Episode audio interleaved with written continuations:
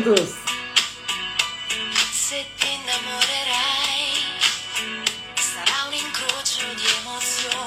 Gente, boa noite! Boa noite, Santé, saúde, boa noite! Gente, eu tô muito bem acompanhada aqui. A situação tá difícil. Oi, Elaine, querida! Um brinde ao ciclista, dia do ciclista! Hoje vamos brindar com Cárdenas. Sensacional! Renato para conversar com a gente. Bem-vindos, boa noite. Boa noite a todos. Oh, noite. meu querido. Como é que está? Menino, faz um ano que a gente não se vê. Passa rápido o tempo. Passa, passa muito rápido. Tá me ouvindo? Você tá me ouvindo? Perfeitamente. Ah, alguém falou que, a gente, que eu tô sem áudio. Eu tô te ouvindo bem também. O pessoal tá ouvindo a gente aí? Dá um feedback pra gente aí, por favor. Eu tô aqui mostrando. Ó, tô com dois abertos. Né, Renato? Isso. Então, como é que estão as coisas? Como está a Helena? A Helena deve estar enorme. Tá, cada vez mais sapeca, correndo. A casa já está pequena para ela. Então, ela já fez três? Não. Tô, vai, fazer, vai fazer agora no mês 10. E aí vai fazer três anos. Três aninhos, né? A Ângela tá bem? Tá tudo certo com ela? Tá bem, graças a Deus. Tudo ótimo. Tudo perfeito. A, a, a Helena já teve a oportunidade de conhecer a Emma ou ainda não? Ainda não. Ainda não. A Emma, para quem não sabe, é é minha sobrinha, né? E elas, as duas são homenageadas no rótulo Meninas do Vinhedo. E, e, e, e duas nasceram em 2000 de safra com efeito laninha. E são duas primas, né? É, as duas primeiras mulheres da geração, depois de uma geração só de homens, e que eram muito desejadas, nasceram e ainda não se conheceram é, por causa da pandemia, né? A pandemia ainda é. ainda está tá complicado. Eu moro no Canadá, por isso que, por isso que elas não conhecem, né? Ou seja, pegar um avião e tal. Então, pela distância, não deu para para saber, e a pandemia, o controle, enfim, acho que para ficar mais Vamos ver, que no Natal aí as duas conseguem se encontrar, né? Se encontrar, é, é. Aqui as meninas, né? Na, na, no dia que a gente fez a live, eu degustamos esse e o Merlot, né? O, o Pássaro da Lua. Eu, como Isso. te falei, eu guardei as garrafas, né? Você até brincou comigo, falou assim, mas não guarde vazia, tem que guardar cheia. mas tá aqui, ó super bem guardada, porque eu fiquei apaixonada nesse rótulo. Estão aqui a, a, a é, Helena e Emma, né, representadas nesse rótulo lindo aqui, Meninas do Vinhedo. E esse em verde por ser Petit Verdot. Né, né, Renato? É, é, exato. Muito legal. Como é que está aqui? Esse é um sucesso, né, Renata? Peraí, antes da gente falar dos, dos seus rótulos, né? É, é, é estou conversando com você, claro, a gente já conversou, você me contou um monte de coisa, mas seria legal a gente contar aqui um pouquinho para os nossos ouvintes aqui de hoje, porque depois de um ano muita coisa muda, muita gente de repente não conhece a tua história direito. Então eu queria que você contasse um pouquinho sobre a vinícola Cárdenas, né? É, é, quando foi é, fundada, por quem, um pouquinho dessa história da, da Cárdenas, da sua, da sua, desse sua paixão, do seu sonho. É, a Cárdenas se deu início em 2010, né, com a implantação do vinhedo, depois de testarmos mais de 60 castas, porque estamos localizados na região uh, da Serra do Sudeste, no município de Mariana, Pimentel. E esse temos então solo granítico, influências oceânicas, mas não existe nenhuma vinícola nas proximidades para que a gente pudesse dar uma espiada para ver o que, que dava certo. Então, por isso a necessidade de testar 60 castas uh, e as mais bem adaptadas, as que responderam melhor, foram plantadas no vinhedo. Claro que algumas por, por gosto uh, pessoal, né? Mas algumas também não, não, não deram certo, como o Cabernet Sauvignon, por exemplo, uma uva que ali não deu certo, né? Ao menos nos testes, aquele clone, enfim. E demoramos aí oito anos né, para lançar o primeiro rótulo, que foi o Pássaro da Lua, depois os Espumantes, e logo em seguida Meninas do Vinhedo, e depois disso vieram um monte de premiações, e Vinícola Revelação, e Vinho Revelação pelo Guia Dega também, e, e aí, aí, começou a decolar o negócio, né? Uma, uma, procura bastante grande pelos vinhos da Cárdenas. Uh, junto o mercado se abriu também né, na pandemia uh, e pela queda da situação tributária em São Paulo. E aí começou a decolar uma vinícola familiar, né?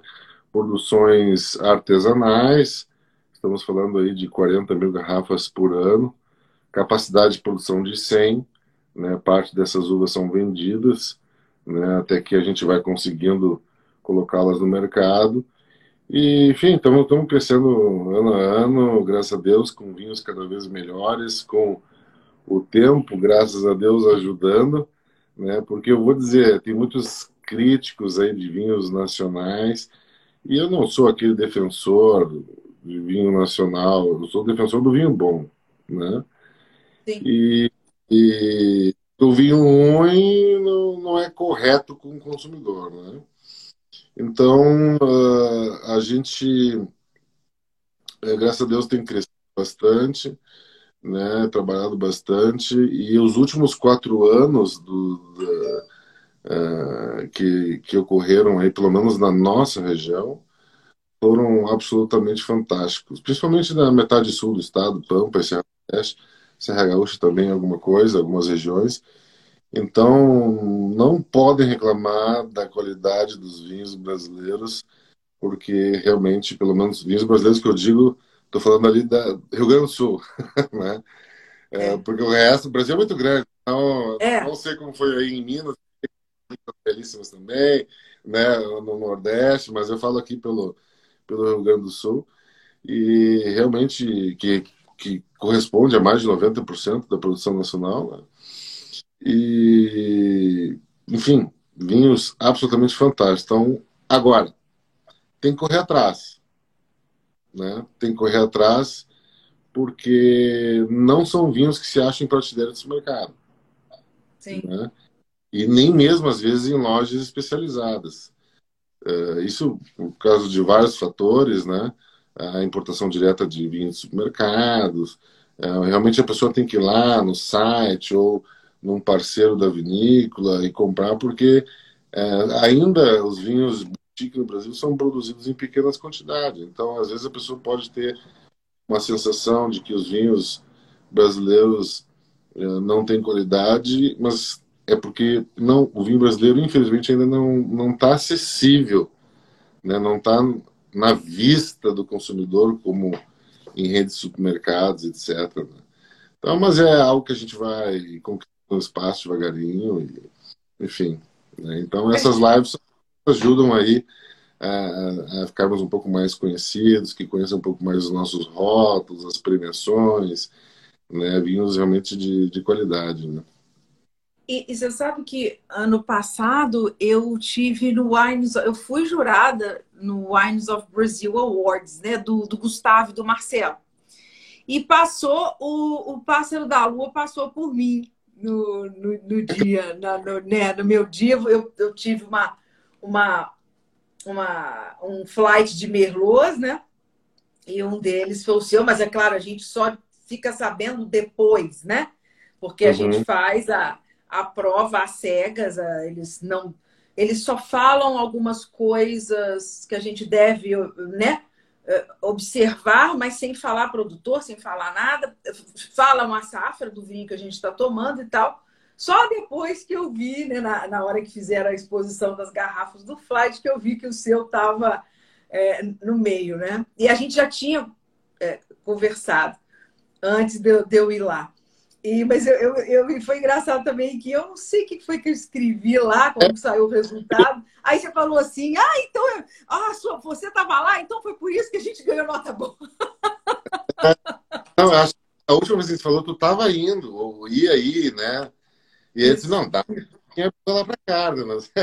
claro que a gente sabe que é, é a série. Que, que né? não dá, né? Não dá para ser assim, né? Votar nos é. amigos, né? Mas acaba que coincidiu do, do, do pássaro da, da lua estar presente no meu flight. Eu fiquei muito feliz né, de, de poder estar no dia da, da votação. E é legal isso. Como é, como é que é isso? É legal a repercussão né, de, uma, de uma premiação dessa, Renata. É legal. Você você você você está gostando? Isso ajuda a vinícola? Olha, para nós, né, eh, é um indicativo que estamos fazendo um bom trabalho né? Porque é, porque por incrível que pareça, ela é um parâmetro, né? É, pra, até para comparação entre vinícolas, ver como é que tu está se saindo, né? Algumas vinícolas, é isso, é isso que eu, foi legal da Cardana, sabe? É, não tem vinho que não é premiado com Gold ou, ou Grand Gold, seja num concurso ou no outro. Né? Claro que é uma questão, às vezes, de gosto, né? Do gostar do Sim. vinho ou não. Mas uh, uh, a gente tem uma das maiores médias de pontuações, assim, uh, nos nossos vinhos do, das vinícolas do Rio Grande do Sul. Então, a gente, ou seja, é, e aí vem aquela, res, o resultado e a resposta daqueles testes iniciais, aquela paciência que a gente teve em testar as caças que ali se adaptaram. Elas que escolheram estar ali, se deram bem ali. Né? Então eu tive algumas opções aí de 10, 15 caças para escolher, ó, vamos botar Sim. essa aqui, essa, e determinar isso. Isso é fundamental uh, fazer esses testes, né? porque não adianta forçar. A Cabernet Sauvignon foi a única que eu não testei, que eu plantei direto, né? Uhum. Uhum. E tive que depois cortar 4 mil pés. Que entende? Coisa, né? Não dá, não adianta, entendeu? Então, uh, uh, e aí o, a, o retorno vem aí nessas, na qualidade do vinho, nessas premiações que a gente acaba ganhando. É claro que a gente fica muito feliz, mas também ele acaba sendo um balizador, um parâmetro para o consumidor, né? Uh, procurar um vinho, porque é instintivo nosso. É. É, a gente olhar dois vinhos numa prateleira, um tem premiação, é, é instintivo, não interessa nem de onde é o prêmio, mas tiver uma medalhinha Verdade. é 99,9% é. Né, é, vão tender aí para um vinho premiado. Né? Então, a ajuda na decisão de escolha do consumidor é um dos critérios, não é o único, né? A gente, a gente que é mais experiente aí tomando vinho sabe que tem muito vinho bom é, que às vezes passa desapercebido ou não é compreendido né? Porque às vezes tu tem quando tu toma um vinho, é, a, gente, a gente, nós, né, produtores, a gente, a gente toma o vinho olhando ele é, no tempo, né? É, não é o rótulo, é, mas aonde é, como é aquele lugar, mas, mas lá faz uma diferença de temperatura legal do dia à noite, né? Então é daqui que está saindo essa acidez mais acentuada, né? É, um vinho mais é, mais floral ou mais mineral. Então a gente, a gente toma o vinho pensando assim dessa maneira, né? Sim. Não é o que, sei lá, 90% dos consumidores, né? Então, mas a gente toma assim, é, imaginando todo aquele ano, né? Até Sim. chegar na garrafa. Olha, porque eu, eu não me lembro se eu te perguntei a, a, a que você, a que fator ou fatores, né, é, se deve esse, esse, esse comportamento da Cabernet Sauvignon. O que, que acontece aí, em, em, lá em Mariana Pimentel, no seu terroir, que a Cabernet Sauvignon não, não consegue fluir bem?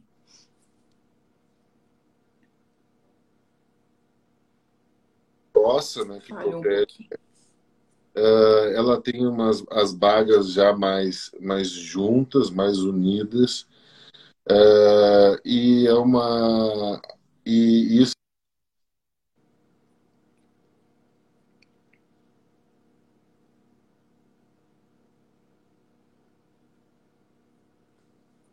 O sinal do Renato tá, falhou para mim. Será que fui eu que caí?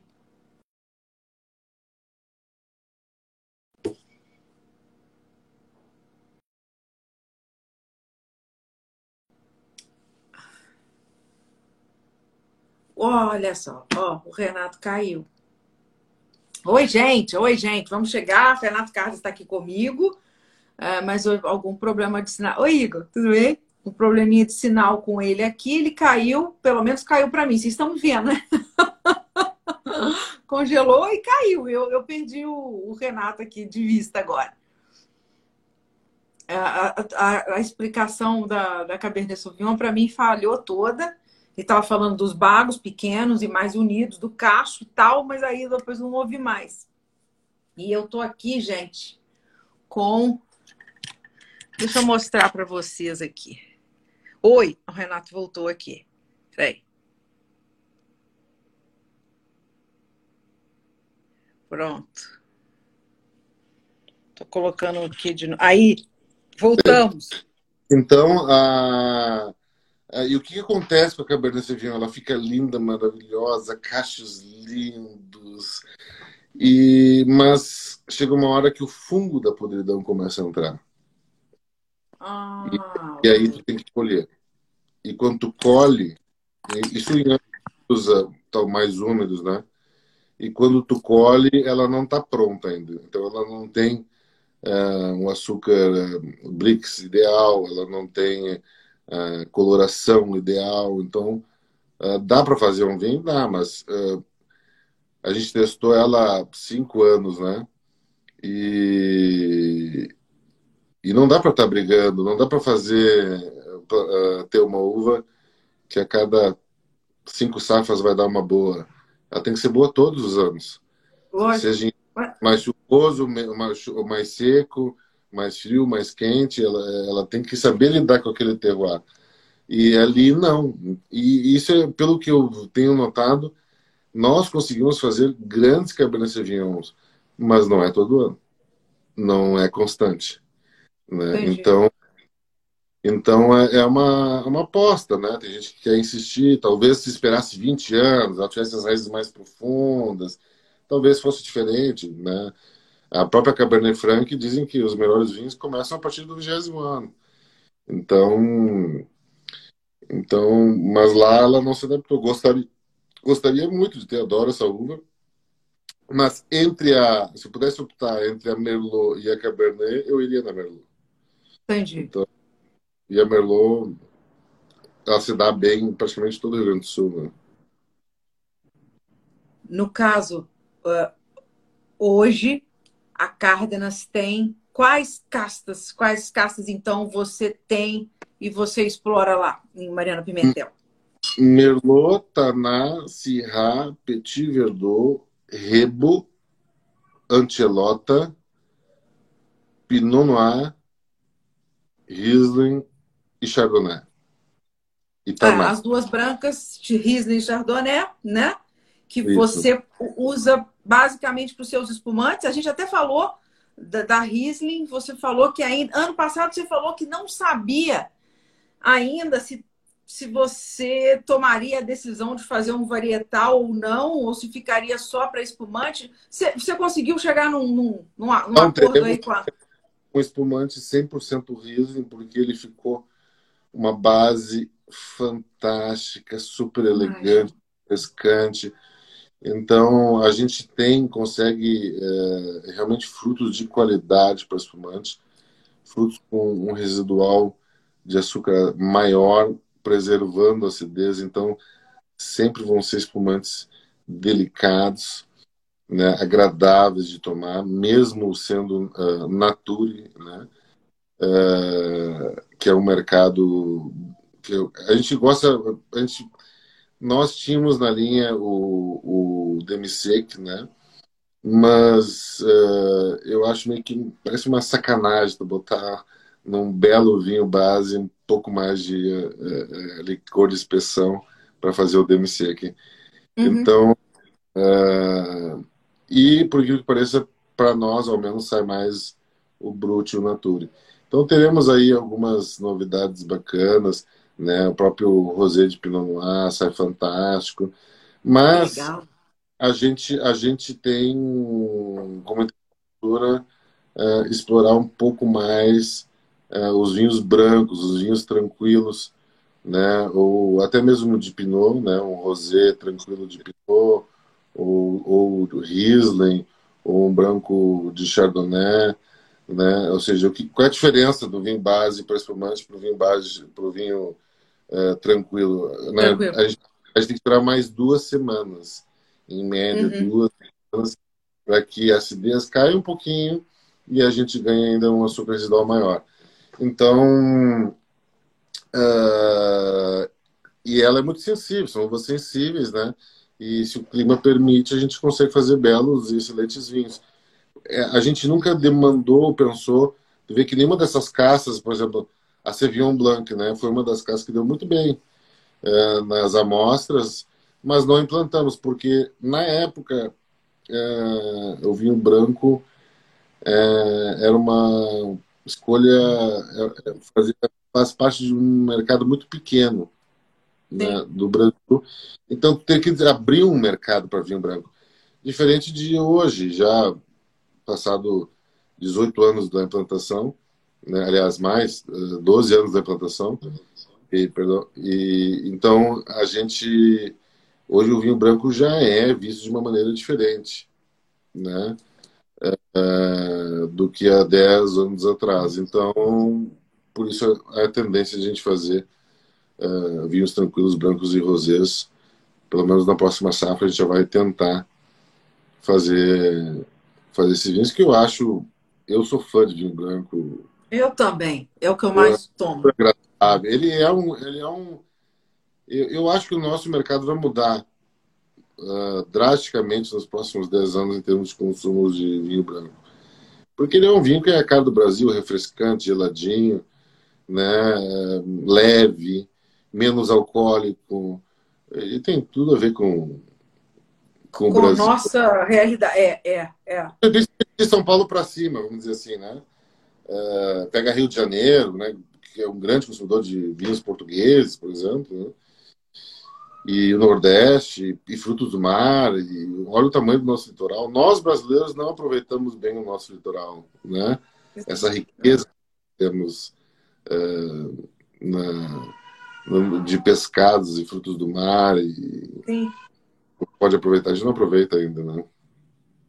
É, o, o, eu, tô, eu concordo com você. E é interessante que o consumidor é, tem um pouco de, de, de, resistência né? com, com vinho branco, com vinho rosé. A gente normalmente tem que apresentar, tem que, tem que explicar, tem que introduzir é, melhor, né? É, promover experiências com os brancos, os rosés, até mesmo com o espumante, para a pessoa ter uma, uma, uma experiência, uma, uma, uma, um abrir a cabeça com relação a, a, esse outro estilo, né? Porque é muito é, é, legal, a gente percebe que o tinto é o que o povo gosta mais. E, e eu acho que as pessoas entram muito no mundo do vinho pelos. Ao contrário do que muita gente pensa, eu acho que a porta de entrada para o vinho, para o mundo do vinho, é tinto. Eu fui uma que comecei pelos tintos. E a gente quer logo os tintos mais é, estruturados, os tintos, né?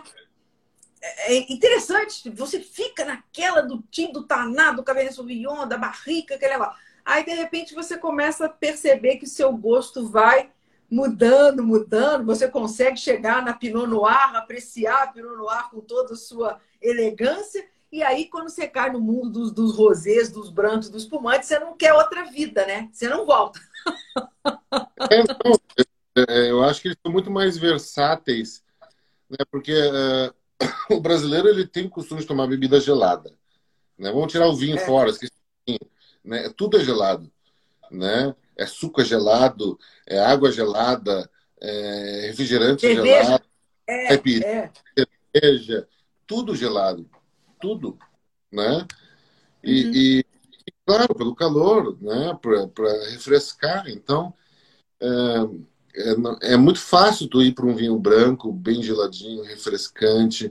Eles, e por serem mais leves, tu não, tu não precisa nem pesar com alguma coisa. Tu pega na praia, você na tua cadeirinha, pega uma, uma bag com gelo ali, toma teu, teu vinho tranquilo. Ah, que coisa maravilhosa. É e saudável. Não é Sim. coisa é, pesada, não é algo que vai é, estragar teu estômago, né? Sim. É leve, beber, né? Claro, falando de uma garrafa, você vai beber. Exato, é. Não... Estamos falando de equilíbrio, né? É. Muito bem. Bebe todos os dias um pouquinho, não é, é. aqui chuta o balde todo final de semana, não. Exato. Eu, eu sou assim aqui. As pessoas é, é, que, que, que me conhecem, eu gosto muito de pedalar, eu pedalo. E eu falo com, com os companheiros de pedal, eu tomo vinho diariamente. É, não é uma coisa para mim, é, ah, nossa, vamos esperar sábado para beber. Não, eu não tenho disso. O que, eu, o que acontece é que eu bebo uma taça, uma taça de pouquinho, mas todo dia eu tomo um pouco de vinho e isso não é um, e isso é uma coisa muito bacana, é muito bom, é muito é o, é o que você acabou de falar, não é para o vinho, o vinho não é a bebida é, recomendada para quem quer ficar bêbado, né, Renato? O vinho não serve para isso. É, não, é, acho que tem coisas assim, por exemplo, vamos ter, ter um evento, uma festa forte, vamos lá. Então, pega um vinho leve. Se tu vai beber ele a noite toda, pega um vinho leve, porque Verdade. dá para ir no mesmo ritmo de uma cerveja ou, ou tomar um vinho mais encorpado, porque em duas horas tu vai estar detonado né? Já, claro, ainda bebendo água, né, para hidratar, né, fazer o fígado trabalhar. E, mas se tu quer curtir a noite, é um, é, tu vai, tu vai pegar um Pinot Noir, tu vai pegar um vinho branco, um vinho rosé ou um próprio Merlot, 12 de álcool, 12,5, ali tá uma faixa Exato. fantástica. Bebendo água, tu vai aproveitar a noite toda, né? Toda. Senão, senão derruba. Vai pegar um vinho de 14, 15% de álcool, tomou duas garrafas, mesmo que seja em seis horas, já é pesado, né? Fica pesado. É pesado. É verdade. O, eu, eu sinto muito essa leveza com o espumante, por exemplo. Eu gosto muito, é o que eu mais consumo. O espumante é assim. Você não fica ruim de jeito nenhum bebendo espumante, né? Exato. É, é, pelo menos não, não acontece. Brute ou nature né? Brute ou nature que tu não enjoa, né? Tu consegue tomar ele tranquilamente. Pode iniciar com um moscatelzinho se quiser, um, um mais mosca, né? Mas depois hum, para ir a noite toda um Brute Nature mais seco, ah, fantástico. Fantástico. Eu também concordo, concordo. Ó, e, e, olha só, Renato, o, o, o Coffee Taste aqui disse que essa, essa questão que, eu, que a gente estava comentando da, da pessoa começar pelo tinto, que é mais forte, mais opulento, né? mais, mais estruturada, aquela coisa de você gostar de, do vinho. Ele está falando que café é parecido, que todos gostam de cafés fortes e, aconte e acontece que acabam tomando contato com cafés né, com mais claros e não, vo e não voltam para pro, os, de, os de tosta talvez mais suaves, né? Os menos, com menos, menos intensos, né? Eu não sei se café mesmo, eu, eu adoro café, é, uma, é a bebida também do Brasil, né? Acho que tem é. assim, ó, chocolate, café, que, uh, vinho, é, são produtos fantásticos que a gente tem no Brasil. Né? E o café, eu, eu, eu acho que é meio que nem um vinho, depende meio que do momento, sabe? É, é. Qual é o objetivo de tomar o café? É, Pós-almoço, é café da manhã. É, eu posso até estar falando besteira, mas, é, por exemplo, eu adoro um café italiano expresso forte, quando eu preciso dar uma levantada, né? Dar uma acordada. Sim né? Uh, agora, uh, de manhã, olha, acho que o dia não acontece sem o cheirinho do café, né? É, precisa... para mim também. O cheirinho do... é algo absurdo, né? É, eu gosto. Eu gosto do cafezinho de manhã e eu gosto do café no meio da tarde também. Eu, eu, eu, eu pelo menos dois cafés eu tomo. Eu tomo a tarde toda. Eu, lá na empresa eu, eu passo o café de manhã, né? Uh, e tomo ele. Depois, de tarde, depois do almoço, é que passo uma, uma, uma jarrinha ali e eu vou bebericando a tarde toda. Xícarazinha pequena, né? É. E, e, vai tomando. Eu sou. Ah, café é, é eu acho. É muito, brasileiro, é muito brasileira essa cultura do café. Você falando de muito brasileiro, você, o seu pai era peruano, né, né, Renato? E sua meu mãe pai... polonesa, não é isso? Descendente de polaco, né? Meu, meu bisavô, pai de mãe era polaco, e meu, meu pai é peruano. Meu pai é peruano. O seu, o, o seu pai tinha alguma. Porque você contou, né, que foi seu pai que que comprou as terras, inclusive ele comprou assim naquela, naquela alegria de, de poder ficar próximo à família da sua mãe, depois ele arrependeu. É. Coitado. Mas lá ele mexeu um pouquinho com café ou não? O local não, não, é, não é bom para café? Não, o café não gosta de frio. Uhum. Né? Ele não gosta de frio. Não, então, não é legal, não dá de jeito nenhum. É, então do Paraná para baixo é, é, muito raro tu encontrar é, fazendas de café. Pode ser que tenha alguém, não conheço profundamente a cultura, mas até onde eu sei, é, ela é uma, uma planta tropical, né? Que se adapta a climas tropicais. Sim. A gente está aqui subtropical, né? Então, acho que a geada prejudica muito. É, Entendi. É, né? Eu não entendo muito da, da, da, aliás, não entendo nada de, dessa, dessa questão da, do plantio de café e tal. Então, quer dizer que é isso, né? O café tem que estar numa, numa, numa zona mais quente. Não, não, esfriou um pouco, não, não dá certo. Exato. Pelo menos é o, que eu, o pouco que eu entendo de café. Aí temos aí o Coffee Taste aí para dar uma, uma opinião. É, aí. Pra, para dar uma notícia. E no caso, então, aí você falou das, das, das brancas, né? Que você tem, a, a Riesling e a Chardonnay, falamos um pouquinho, você já falou um pouco do, do, do, do Rosé de Pinot Noir que você está lançando. Aí, o, o Coffee Taste falou os trópicos, né? Exato. Que fica aí na, na parte do, dos trópicos, o plantio de café. Legal. É, e, a, e as tintas? Porque aí a gente falou da Cabernet Sauvignon, que, que, que, que que não deu certo aí, porque ela, ela no terroir ela é, acaba sendo acometida da, da, da do, dos fungos né, que fazem com que ela apodreça, né, os bagos apodreçam. Apodrece, e no caso... deixa mais a planta evoluir, amadurecer. E, e, e, se tu não colhe em três dias, ela cai no chão. Simples assim uma coisa impressionante. E no caso, as, as tintas, então, que, você, que deram certo, que você tem. É, é engraçado, você falou rebo. E na, no ano passado você não falou do rebo, e quem tem rebo é Santa Catarina, né? O Saul Bianco tem rebo. Eu acho que o Conte tem rebo. Como é que tá a rebo aí no seu, no seu, no seu, na sua terra? Ela tá fantástica. A gente colheu ela em 2021, foi a primeira safra. Ah. E, nossa, parece uma jabuticaba, assim. É um... Que vinho vai sair dessa reba aí? Que é vinho. É uma uva. A gente vai até aumentar o plantio, a área de plantio da rebo. É uma uva meio difícil, ela, ela fica toda entrosada, os cachos na, na, na planta, né? é meio chatinha de colher, mas é, ela não, ela consegue atingir a maturidade né, plena, manter, preservando a acidez. Então, a gente consegue fazer um vinho absolutamente fantástico, produz bem. Né? Ela, ela, a Reba, para quem não conhece, é um cruzamento da Teroldego com a Merlot. Uh, esse cruzamento foi feito na Itália. E é claro que os italianos, marqueteiros do jeito que são, dizem que é uma Merlot melhorada.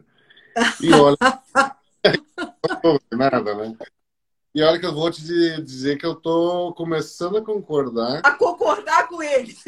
com esse, porque realmente ela tem um diferencial muito interessante, ainda assim preservando algumas características da Merlot, né?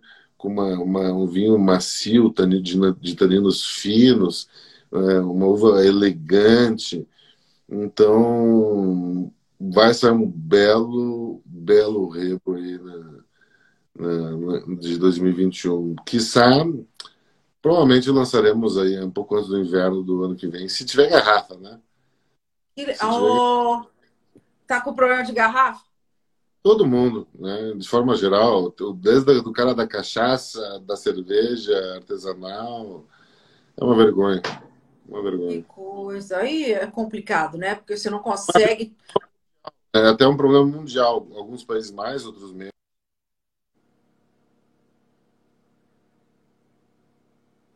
Muita paciência. Falhou um pouco o sinal aqui. É, mas é, é, em todo mundo, é em todo mundo, né? Todo mundo tá tá tendo essa crise ainda. Né? Pô, mas que espetáculo, então. A gente pode esperar um varietal de rebo.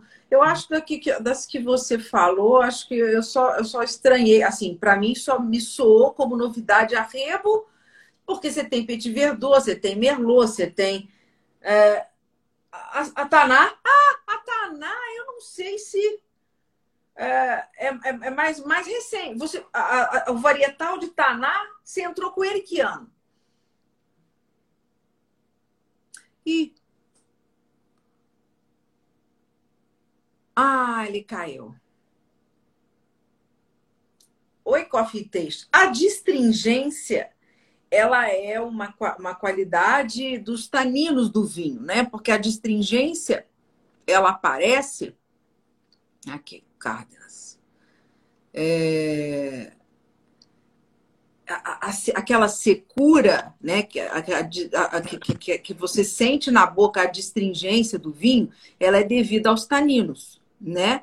Então, eu tô falando com, com o Coffee Taste aqui, é, Renato, porque ele perguntou sobre a distringência. Se a distringência num vinho ela é um indicativo de qualidade. Eu estou explicando que a distringência ela tem a ver com o tanino. E o tanino do vinho depende muito. Me corrija se eu estiver errado, né? Completa aí comigo. O tanino vai depender muito da, da casta, né? Porque tem castas, tem uvas que têm é, é, mais tanino na sua casca, né? Porque o, o, tanino fica na casca da uva. Então tem uvas que são mais ricas nesse, né, nesse, nesse componente, tem uvas que tem uma casca mais fininha, você tem menos tanino, como é o caso da Pinot Noir, mais tanino, como é o caso do Taná, por exemplo. Não quer dizer o, a, a distringência do vinho, essa sensação de adstringência, essa qualidade, a quantidade, vamos dizer assim, a quantidade de tanino de um vinho não é indicativo de qualidade.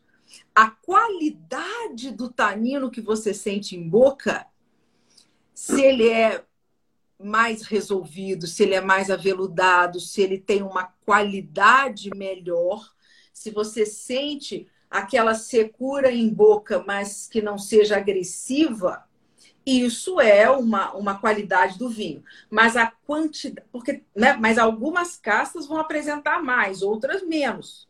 Então, dentro dessa desse, desse patamar que a casta vai estar, você tem que analisar a qualidade do tanino. Pra, aí sim, o tanino vai ter a ver com a qualidade do vinho. Né, né Renato? Expliquei direitinho? É isso mesmo, a gente sente uma, uma astringência na, na língua, né? Entre a língua e o céu da boca quando o tanino está verde, vamos dizer assim, né? Ou temos mais taninos. E esse tanino ele vai sendo trabalhado com os anos de garrafa. Então, o vinho que tu vai provar daqui cinco anos, esse tanino já ficou mais fino, né? Já mais macio. Então, macio, mais aveludado, isso. Ah. Dado, o veludo do vinho tem muito a ver com o tanino. Né? Isso, né? Então, não sei se a gente te respondeu, mas, mas é isso, né? Essa, essa, essa, essa sensação que você tem do tanino em boca, quanto mais suave, mais macio, mais. Olha lá, polimerização. Quem está falando aí com a gente? O Humberto. Oi, Humberto! Humberto está sempre por aqui. A polimerização dos taninos que ocorre com a microoxigenação, né? Exatamente, né? O tanino vai sofrendo uma reações químicas de acordo com processos que ele passa, de acordo com o tempo, e aí ele vai, a gente fala que vai amaciando, né? Como eu disse, tem castas que têm uh, um teor, né, uma quantidade de tanino maior, elas precisam de mais tempo e mais intervenções enológicas, né, escolhas que o enólogo faz, como por exemplo passagem por barrica, né, né Renato? Para poder amaciar os taninos, polimerizar os taninos. E tem castas que têm taninos um pouco mais suaves, já sutis desde, desde sempre. É, o Malbec, o Malbec brasileiro vai ter menos tanino que o Malbec argentino, com certeza. Eles têm uma amplitude térmica maior, né? tem uma concentração maior de taninos também, uma casca mais grossa. E vamos ter, na mesma casta, diferentes taninos. Então, vale a região, vale como tu trabalha isso no vinhedo, se trabalha com barrica ou não. Isso, é, isso. Mas, de forma geral, é, não existe. Dificilmente vai ver um vinho ah, é muito excesso de tanino. A gente às vezes acha baixa acidez ou alta acidez, né? Mas é, o tanino normalmente ele ele vai arredondar com o tempo, né? Amaciar. A gente dá acidez. Pode guardar por muitos anos na garrafa. Vai ter uma sensação de que a acidez baixou, mas é, é, é, difícil trabalhar com acidez, quando tem uma acidez mais acentuada. Eu tive um ano, um Petit Verdot 2014, que tinha sido eleito inclusive o melhor do Brasil, e era um pancadão, era um pancadão, tinha uma acidez que, puxa, e eu não sou assim um cara fã de muito acidez, sabe? Ele tava lá no. Tipo, mousse de maracujá, não faço a menor questão. Né? Nossa! Mas é engraçado, né? por exemplo, eu como um ceviche, é suco de limão, não tem problema nenhum. Mas algum, algumas coisas já são mais chatas. E, e, quando a gente engarrafou aquele Petit Verdot 2014, era um cavalo chocro, né? um cavalo chocro, acidez pegando, e fomos conseguir dominar essa acidez depois do quinto, sexto ano, e aí acabou. Era mil garrafinhas, mil e quinhentas garrafinhas, aí já era. Ui. O que você mandou, esse, esse Meninas do Vinhedo. Ah, não. É, Petit, o Petit Verdot. Do, não, o que eu tomei antigo seu aqui foi o. Foi Meninas Vinhedo Petit Verdot. É, mas foi o Pássaro da Lua, que foi o 2013 que você mandou aqui. Foi o Pássaro da Lua Merlot. O Meninas é. do Vinhedo, aqui é o 2018, o que eu tenho aqui. Esse é um baita, baita vinho, baita vinho. Foi eleito o melhor petit do Brasil aí pela Wines of Brasil Awards. É, o, é exato o, o, que eu fui jurada, né? Mas eu fui depois, né? É. é esse é um baita vinho, baita vinho. E é, e é legal porque é uma casta que pouca gente conhece. É um vinho raro de se encontrar de 100% varietal.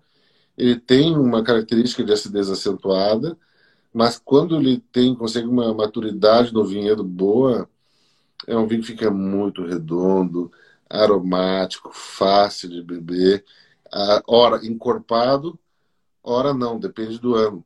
Né? No caso desse uh, emersão, ele está menos encorpado, mais floral, mas ele está menos encorpado que o, que o 2018. Né? Impressionante, né? Como você falou do, do, de flor, tanto o Merlot quanto o Petit Verdot, né? Quando você. Eles estão aqui na taça, eu coloquei, eu abri pelo menos uma hora antes da nossa live, e a primeira coisa que vem assim no nariz, com, com muita intensidade no, nos seus vinhos, os dois aqui no caso, é flor, né? Exato. Exato. 2019, que é o ano desse desse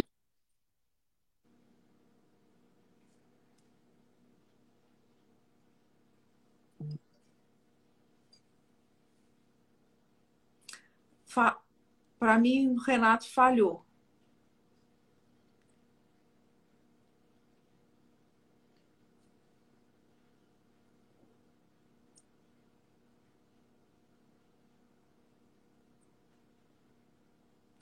Ah, enquanto o Renato não volta, coffee taste, a, a, a, a acidez Sim, ela é um fator de qualidade do vinho e a acidez é um dos fatores importantes que fazem com que o vinho seja mais longevo.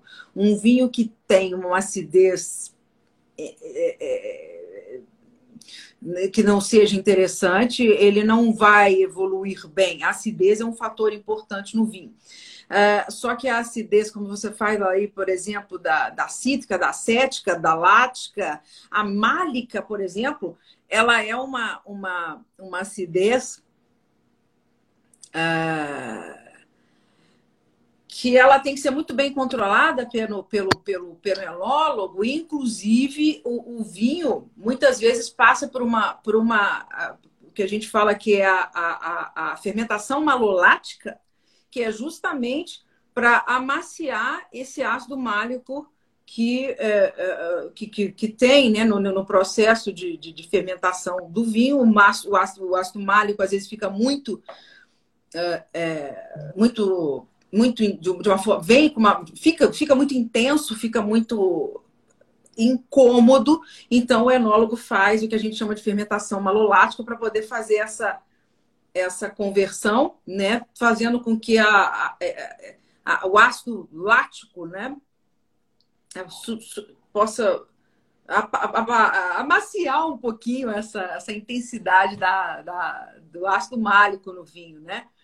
Então, mas alguns também, de novo, algumas caças têm uma acidez maior do que outras. A, a, a gente está falando do Petit Verdot aqui.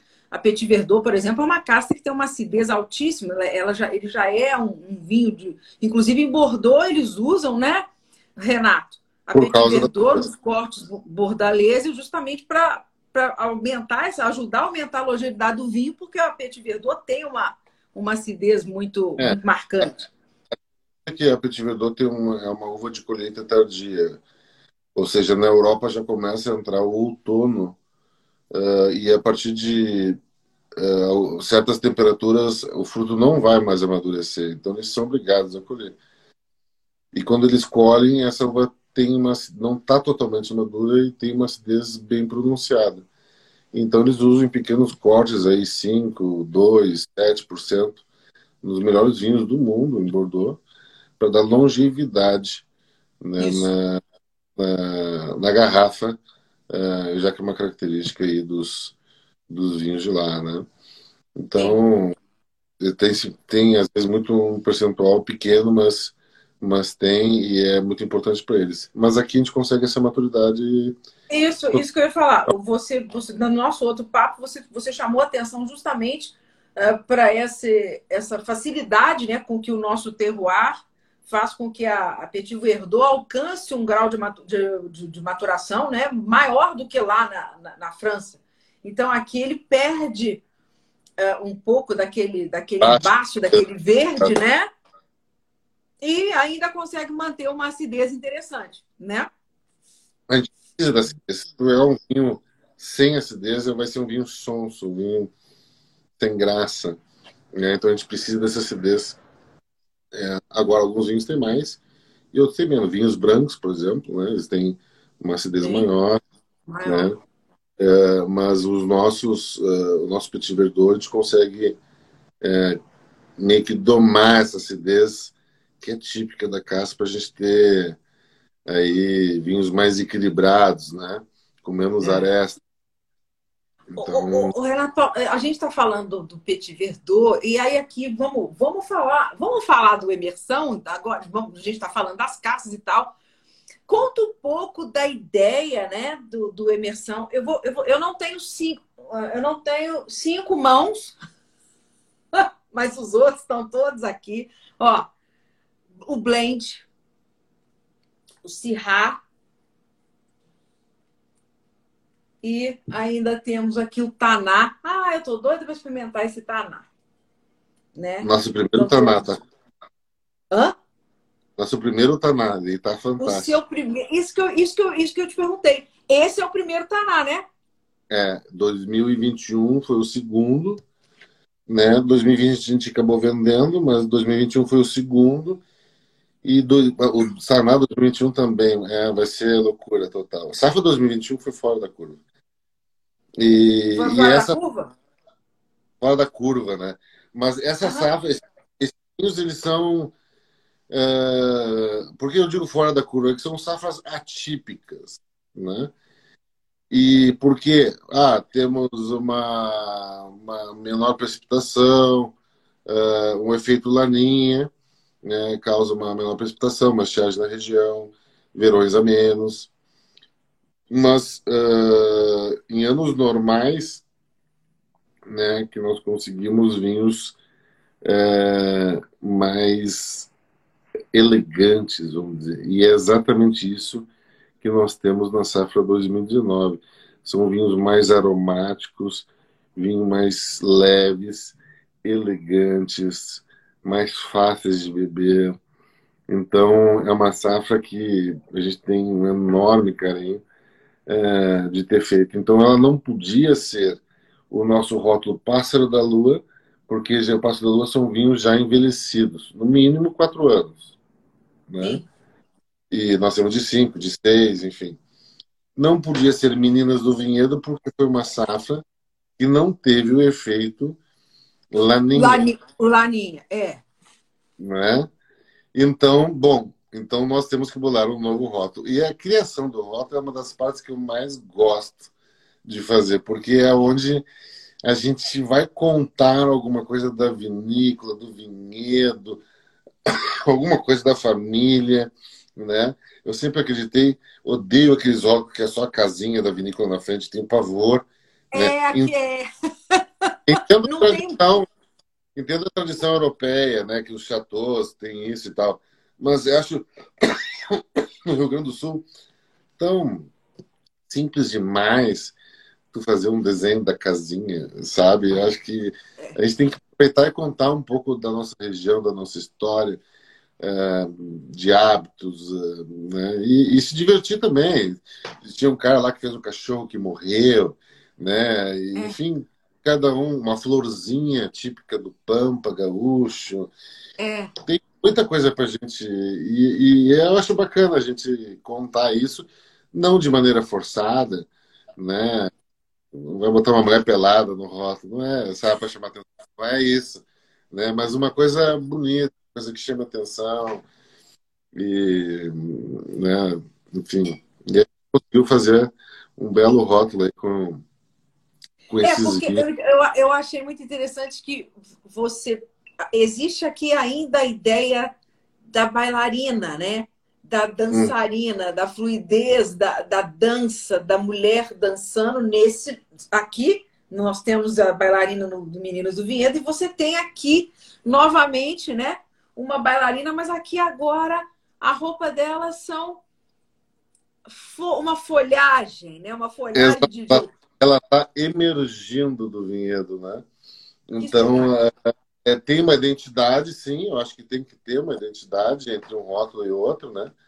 É, esse rótulo, acho que até ficou tão mais bonito eu, que o Menino do Vinhedo. Acho que o Menino do Vinhedo eu vou ter que aumentar, deixar elas maiores. Então eu acho que vou ter que fazer um trabalho em cima delas.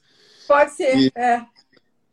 E, e ficou lindo esse rótulo. Realmente foi. Né, foi uma sacada, um... né? É, é.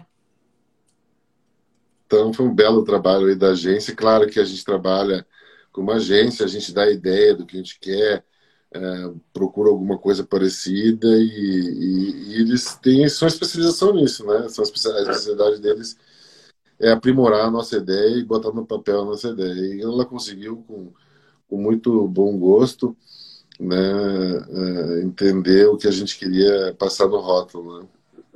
Muito bacana. É, realmente o rótulo ficou assim, chiquérrimo, lindo. E aqui, então, na linha, na linha imersão, que, que você lançou agora, nós temos, então, como eu mostrei, são quatro varietais e um blend, né? Fala então pra gente, Renata. Aqui eu estou segurando o Petit Verdot.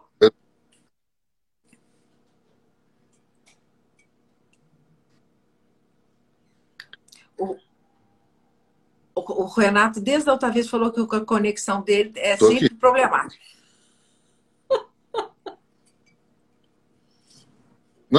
Não, pior que o meu sinal tá cheio, alguém está boicotando. O sinal tá. Você, é da outra vez você falou que a, que a internet aí era sempre um problema.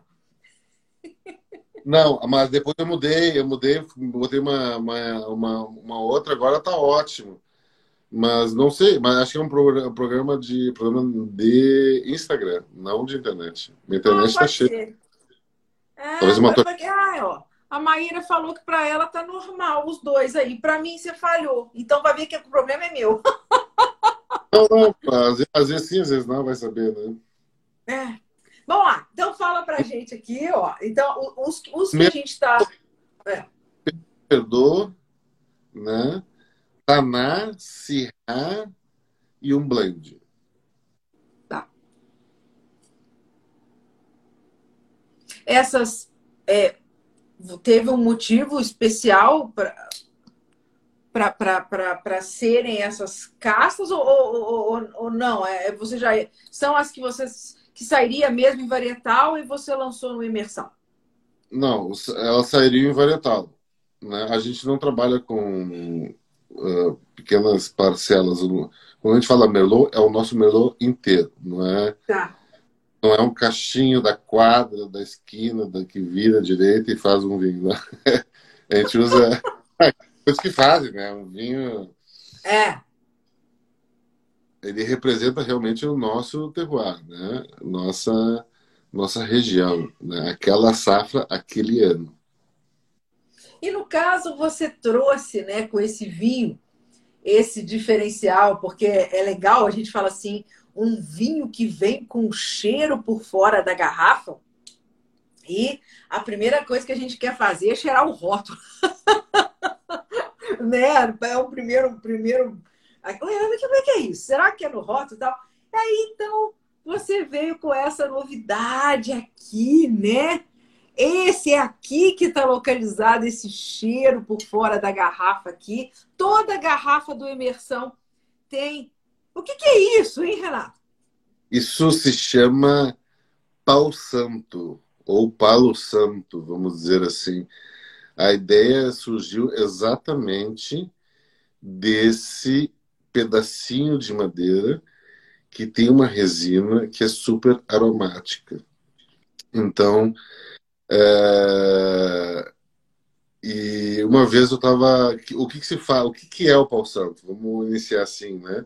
O pau santo é uma madeira que é encontrada é, na América do Sul inteira, da Colômbia até no Brasil tem, na Argentina tem, mas alguns povos usam como tradição uh, para rituais, né? Uh, e no caso, meu pai é peruano e eu conheci esse pedacinho de madeira lá. Eu fui, a primeira vez que eu fui para o Peru, eu tinha 11 anos, fui conhecer minha avó materna, minha avó paterna, perdão, e uma coisa que chamava atenção era esse cheiro adocicado que eu achava maravilhoso.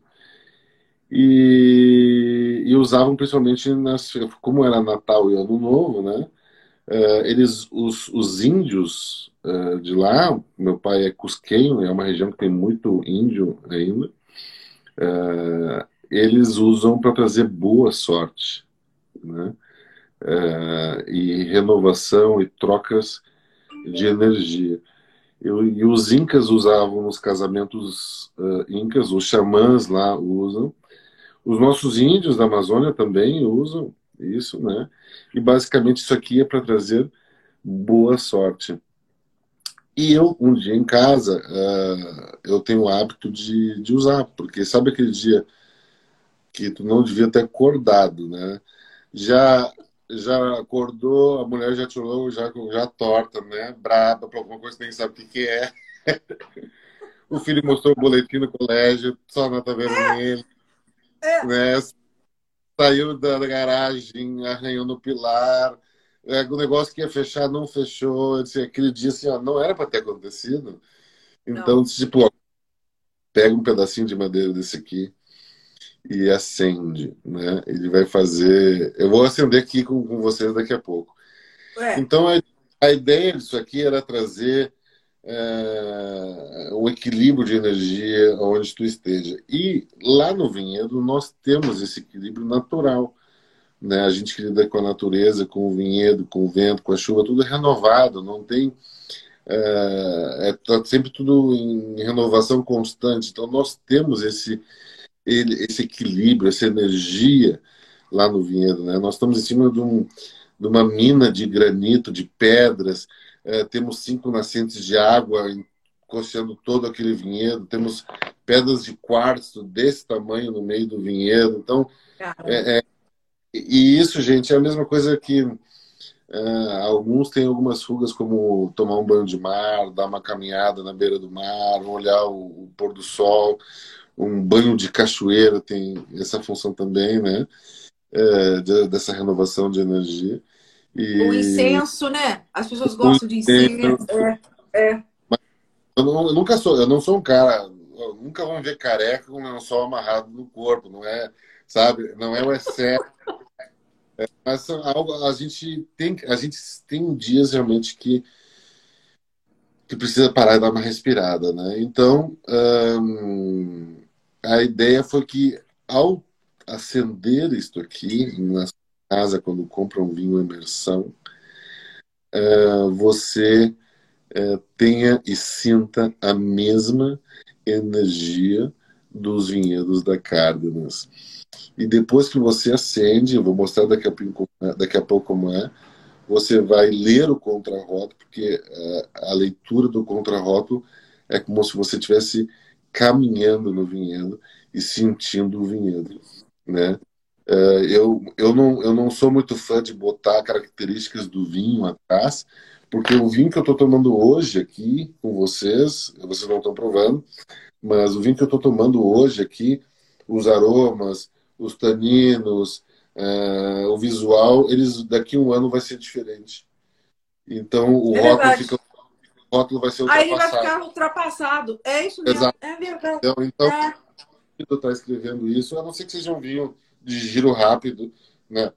Mas esse vinho aqui, é, o ideal, é, ele vai envelhecer muito bem em garrafa. Então, o ideal é comprar não só uma garrafa, mas várias garrafas e provando uma por ano e, e experimentando e sentindo a evolução desses vinhos, né? Então, eu vou, vamos acender esse pauzinho. Pessoal, e, e, e, do, e, da forma que você sugeriu, eu coloquei o Merlot na taça de Pinot Noir. Não, esse Merlot aqui, ele é super floral, né? Uh, eu vou te dizer se muita gente confunde com Pinot Noir. A cor que é um pouco mais forte que o Pinot, né? O Pinot tem uma intensidade cromática menor, mas ah é um vinho realmente que ele tem esse frescor, esse, esse veludo, né? Um vinho que tu botar ele numa taça mais bojuda vai ajudar a ressaltar esses perfumes, esse floral, né? essa fruta viva, esse esse mirtilo, esse, esse morango silvestre que a gente encontra nesse é. vinho aqui. Né? Ele tem um, essas frutas silvestres, né? É, um, um vinho fácil de beber, muito fácil de beber. E, e eu diria aí, vamos. É, é, um vinho que agrada vários paladares tranquilamente. Vai pegar o enochato, o iniciante, é, o que tem experiência, vai agradar. E é um, porque é um vinho que tem taninos finos, tem uma acidez redonda. É claro que ele vai evoluir ainda é, em, em garrafa, né? E é um vinho aí. Esse vinho aqui é um vinho, gente, vamos falar de harmonização desse vinho aqui. Ele não precisa nada. Mas se tu quiser botar uma bela tábua aí de fiambres. Né? Eu pensei em, em queijos e, e, frios, né? É. Com alguns pistaches. Fica fantástico. Muito bacana. Muito gostoso. Vamos... Vamos. vamos lá. Então é o seguinte. Ah, detalhe, gente, vai começar a ter umas promoções aí do vinho da Cárdenas, mas depois a gente fala com ela ali. Então siga Cárdenas, porque vai ter uma promoção esse vinho aqui. Não tem data, é surpresa. Tem que correr atrás. Uh, acende, tá? É um com um isqueiro na boca do fogão, um, um maçarico, que tu tiver né? E ele vai ele vai pegar uma ele vai pegar o fogo rapidinho, ó. É, né? então deixa ele pegar bem o fogo até sair uma brasa, tá? Vocês não conseguem ver provavelmente daqui, mas vai sendo meio que uma fuligenzinha preta no início. Tá? Então deixa ele pegar bem uma brasa, tá? Isso aqui é uma lasca de madeira mesmo, não é um concentrado de pó grudado, nem nada. E o detalhe, não é derrubado nenhuma árvore para ter esse pedaço de madeira. O, o pau santo ele só consegue é, ter propriedade de aroma quando se concentra uma resina na madeira. E essa re, madeira, essa resina se concentra só em árvores caídas há mais de cinco anos, ou seja, ela precisa morrer ficar exposta ao tempo, ao sol, à chuva, para que se concentre a resina e a partir daí tu vai cortar em lascas e porque aí é que vai ter a propriedade aromática. Se tu cortar uma árvore dessas uh, viva, vamos dizer assim, ela não vai ter a resina, não vai ter o cheiro, não vai ter valor comercial. E esse pedacinho de madeira ele vem direto do Peru. Ah, olha só. Ó, tá. Depois pegou a brasa, vai sair essa fumaça branca. Beleza? Então, o que, que tu vai fazer a partir de agora? Tu vai ir em todos os cômodos da tua casa com pensamentos positivos, projetando pensamentos positivos, agradecendo tudo que tu conquistou. Né? Ele tem um cheiro bem, bem adocicado, né? bem adocicado. É um cheiro maravilhoso, pelo menos eu adoro, né? e vai aumentar coisas positivas, eh, vai fazer essa renovação de energia em cada cômodo da, da sua casa, e aí tu vai ter a mesma energia lá dos vinhedos Cárdenas, em Mariana Pimentel, na Serra do Sudeste. Vai servir tua taça de vinho, vai ler o contrarótulo e pronto. Nossa, mas é gostoso, né? Olha, gente, a fumacinha, ó. É um cheiro bem adocicado, né? Gente, é claro que a gente está falando de, de, de vinhos. Uh, quando a gente vai fazer uma degustação de vinhos, nada deve interferir nessa degustação de vinhos. Mas isso se faz numa prova de vinhos, uma prova técnica de vinhos, onde tu vai ah. escrever sobre o vinho, vai avaliar sobre o vinho, ou se tu é profissional, tu quer avaliar sem, sem ser uma prova, mas um, querer sair, se inteirar das, das propriedades aromáticas e tal. Isso aqui não é recomendado se for fazer uma, uma, uma degustação nesse estilo. Mas é o que eu digo, eu faço vinho, eu não faço vinho para 1% das pessoas. Eu Exato. faço vinho para 99% das pessoas. Então, é, simplesmente não acenda se tu for fazer uma degustação técnica, simplesmente não acenda. Não vai mudar o gosto do vinho, tá? Fiquem tranquilo. Não, não então, muda.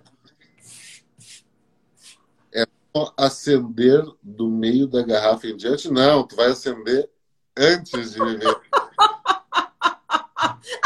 você prova o vinho, toma um bocado, depois lá pelo meio da garrafa, é, você acende e toca fogo na casa. É, um pouquinho apaga, depois acende não pode. Fazer devagarinho, porque isso aqui tu acende umas quatro vezes antes de acabar o pedaço de pau desse aqui, tá? Porque ele vai se apagar. O meu, o meu apagou, é. é. O meu também apagou. Tem uma brasinha ainda. Ó, tem uma Isso. brasinha. Já apagou, a fumaça já diminuiu. Né? Ainda vai soltando um aroma. E assim, gente, é, a, tu vai sentir esse cheiro no dia seguinte. É um cheirinho adocicado fantástico, né? E eu dou outra dica, que é a mais importante de todas, que é o seguinte: toda garrafa tem o QR Code aqui atrás do contrarótulo. As pessoas que estão comprando, elas não sabem disso que eu, eu mostrei para vocês. Eu só digo que tem um cheiro por fora da garrafa. É. E aí tem esse QR Code aqui, assista esse vídeo. E aqui é que eu dou as instruções de o que deve ser feito com a madeira. Então, aquele negócio de muita gente. Eu, eu cheirei o rótulo, não senti cheiro nenhum. é, a pessoa acha que o cheiro está aqui, né? É, é. Eu nunca disse que o cheiro era no rótulo. Né? É isso, entendeu?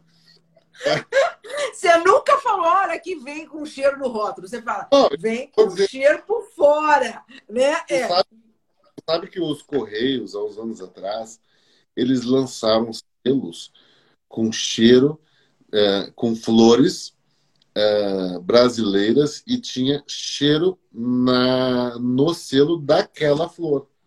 Né? Olha.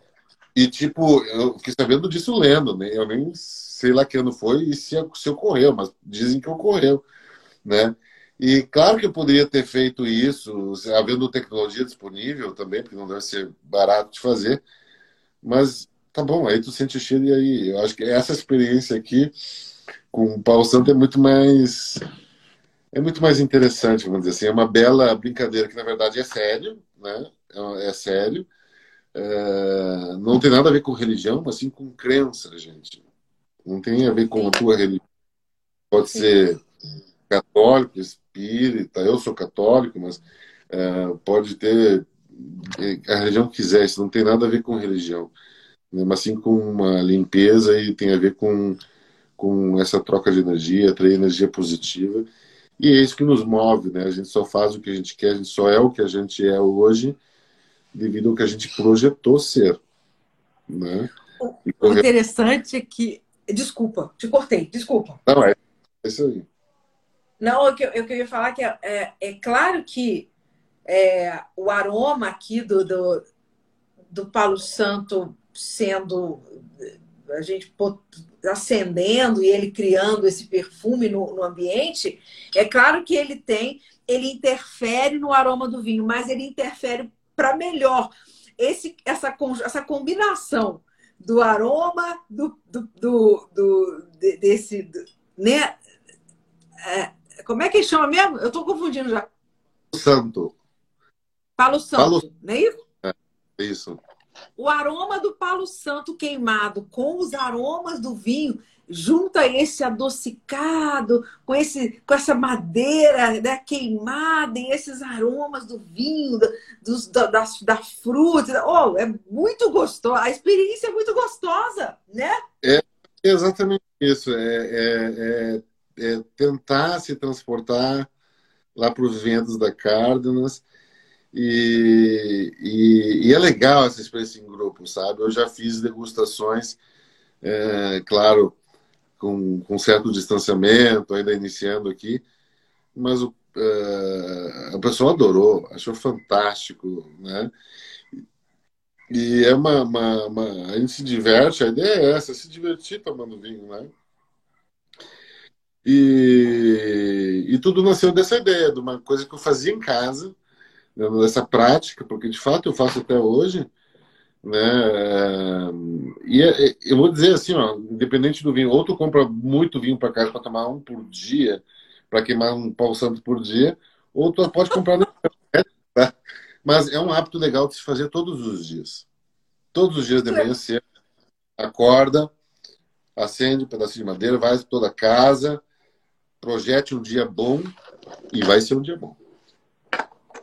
Que coisa, não. Então, é, e você tem palo santo suficiente para todas as garrafas? trabalho, tem que cortar, é porque às vezes não é em tronco, às vezes tem que tirar lasca e. Nossa Senhora. Mas tá indo, tá indo. Estamos conseguindo. Pô, São 20 bacana.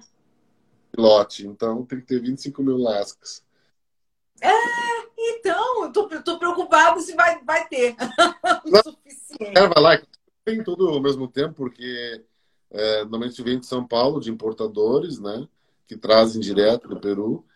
E, e, não são desse tamanho, elas têm um padrão de tamanho diferente. E a gente tem que mandar cortar do nosso tamanho, né? Do, é o tamanho da gargala da garrafa, né? O que é 6, 5, 7 centímetros. Então, Lá é o que? Maior? O, o tamanho é, é maior? Padrão, 10 centímetros o padrão. 10 centímetros. Dá uns 4, uns quatro dedos? Eu não sei. Centímetro dá mais ou menos assim. Dá o bojo da taça aí, mais ou menos. Entendi, fica um pouco maior aqui, né? É. Ó, o vinho justo disse que tá tomando Sirá e tá adorando. Eu tô com Sirá aqui também, ó. Quando eu abri, eu, eu falo. Eu tô, eu tô é que... aqui preocupada. É que o Tomás do Vinho Justo, ele adora Sirra. É um apaixonado por Sirra. E ele é fã do Sirra da Carlos, inclusive, do Menino do Vinho. Né? Mas então, o, o Meninas do Vinhedo, é, só quando Laninha passar. Quando é o próximo, Renato?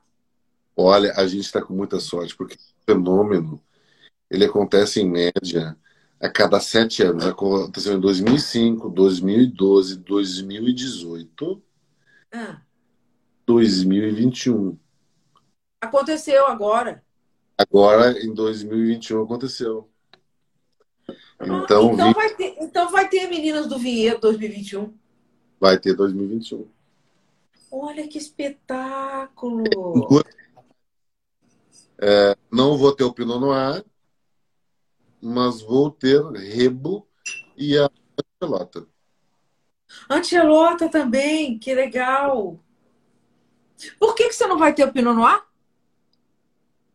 Porque o Pinot Noir é uma decisão, um processo de escolha. Chega a tal ponto e a gente diz, vamos apostar ou não vamos apostar. E esse ano a gente decidiu não apostar, porque o, o, o Laninha ele estava no final do, do, do efeito climático Laninha. Então estava começando a ter uma, algumas chuvas inconstantes. E daí não arriscamos em 2021. Né? Mas a boa melhor ainda é que o efeito Laninha é, vai vir de novo, vai iniciar agora, esse mês, ah. e vai ser mais forte que 2018 e 2021. Então, belos vinhos virão de novo em 2022, se tudo correr como está. Bem. O céu não é para todos, vamos dizer assim, né? Para quem planta milho, feijão, é um desastre, porque não chove. É. Né? Mas, enfim, estamos com, com sorte aí nesses últimos. É, né, são, é, são safras boas, uma atrás da outra, né, Renato? 2018, é, 19, 20, 21. Não tem lá falando mal do vinho brasileiro hoje, sabe? É, mas tem que garimpar, tem que correr atrás, tem que procurar. Não é em prateleira o mercado vai encontrar nada. Não estou falando aqui mal do supermercado, não é isso.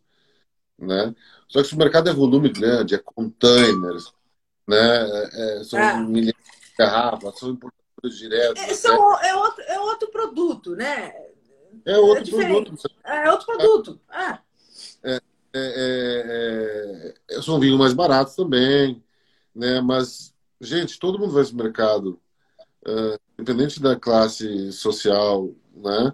Então, tem mercado para vinho brasileiro também. Mas é claro que às vezes não quer estar o trabalho, porque assim, ah, Renato, me vê 500 garrafas aí do Meninas do Vinhedo, do Petit Verdot. Tá bom. Agora vê mais 500. Acabou. Aí o cara tem que tirar do portfólio, tirar não sei do que, sabe? É assim, fica... o brasileiro é assim, né? Sim. São mil, duas mil, cinco mil garrafas, né? Claro, tira as, que tu encontra hoje já, as grandes marcas, né? Que fazem milhões de garrafas, mas vinho, vinícolas boutique, é, vinhos é, feitos em pequenas escalas, vinhos de qualidade, são, são realmente poucas têm uma produção maior que 100 mil garrafas. E eu acho que isso também é um dos. É, é, é, eu, eu, a gente conversa aqui com várias pessoas e eu acho que tem espaço para tudo. Tem que ter, sim, o, o vinho que é produzido em larga escala para atender mais pessoas de uma. Né? E tem que ter esses vinhos que, tipo, ele apareceu, você tomou, teve sorte de beber, ótimo, parabéns. Não bebeu, não vai beber mais, né? Porque ele é mesmo mais raro menor escala, é, é produto de, de garagem, é de uma, de uma, de um, por conta de um efeito que aconteceu naquele ano. Quer dizer, isso é muito bacana, né? Não precisa Mas ter eu, todo mundo. O consultor de vinho é o cara mais infiel do mundo para tomar vinho. Ele é cara é mais infiel. É curioso nato, né? Agora, claro, vai sentar, vai fazer um churrasco, vai se exibir para os amigos, ele vai no conhecido, ele vai no certo, no que ele já provou e conhece. Mas ele, é. como consultor, ele gosta de arriscar, ele gosta de experimentar. É. E é fantástico, é isso mesmo. Né? Quem quer aprender, evoluir no mundo do vinho, é isso aí. Tem gente que para no vinho só e fica e cinco fica... anos. É, até o, né? é, isso. heróico conseguir convencer o cara a trocar de vinho, né? E aí ele, pá, mas não é que é melhor mesmo? E aí ele fica mais cinco anos aqui lá. E aí ele fica cinco anos naquele que ele gostou. É interessante, né? É. É. Eu já gosto de experimentar assim, eu gosto de tomar coisas variadas. Eu fico, eu fico um pouco aflita de beber sempre o mesmo vinho, né? Porque a gente tem, a gente tem muito pouco tempo de vida para tomar o mesmo vinho sempre. Mas acho que depende muito do momento, da situação. Ora cabe um espumante belíssimo, ora cabe um belo taná, né? um belo merlot. Eu gosto, sou fã do merlot, fã incondicional porque é um Merlot, a gente nem sempre está harmonizando com alguma coisa quando a gente está tomando um vinho, né? E o Merlot ele cabe nessas situações onde tu tá num pré-churrasco, ah, dando uma beliscadinha aqui, num salgadinho, e aí tu vai tomando. Depois, ah, chegou a carne, pode passar para um para um Syrah, para um Taná, para um Petit, né? Mas eu gosto porque é um vinho mais que tem um álcool menor também, né? É, então ele não vai te pegar já no início da, da do churrasco. É, mas e outra, pode ser um espumante, né? Então, acho que é, tá uma noite do cão. Hoje aqui em Porto Alegre tá quente. Duas semanas atrás, os caras estavam rachando de frio. Hoje tá, deu, deu. Né? Então, se fosse fazer um churrasco hoje, pô, por que não belo espumante? Tá, tá aí, entendeu? Sim. Rafa chegou, o Aina Turner, Rafael. Eu, eu sou, eu, eu, inclusive, ontem a gente comemorou o dia da Pinot Noir. E eu sempre lembro os seguidores, quando eu faço meu texto, da, do filme de 2016, o 2000. Ai, sei, agora eu me confundi, acho que é 2016 mesmo. O Sideways. Que, que, eh, no filme, o personagem principal ele é um grande amante da Pinot Noir. E, em contrapartida, ele considera a Merlot uma uva inferior. E ele uhum. taca o pau na, na Merlot, né? o filme inteiro.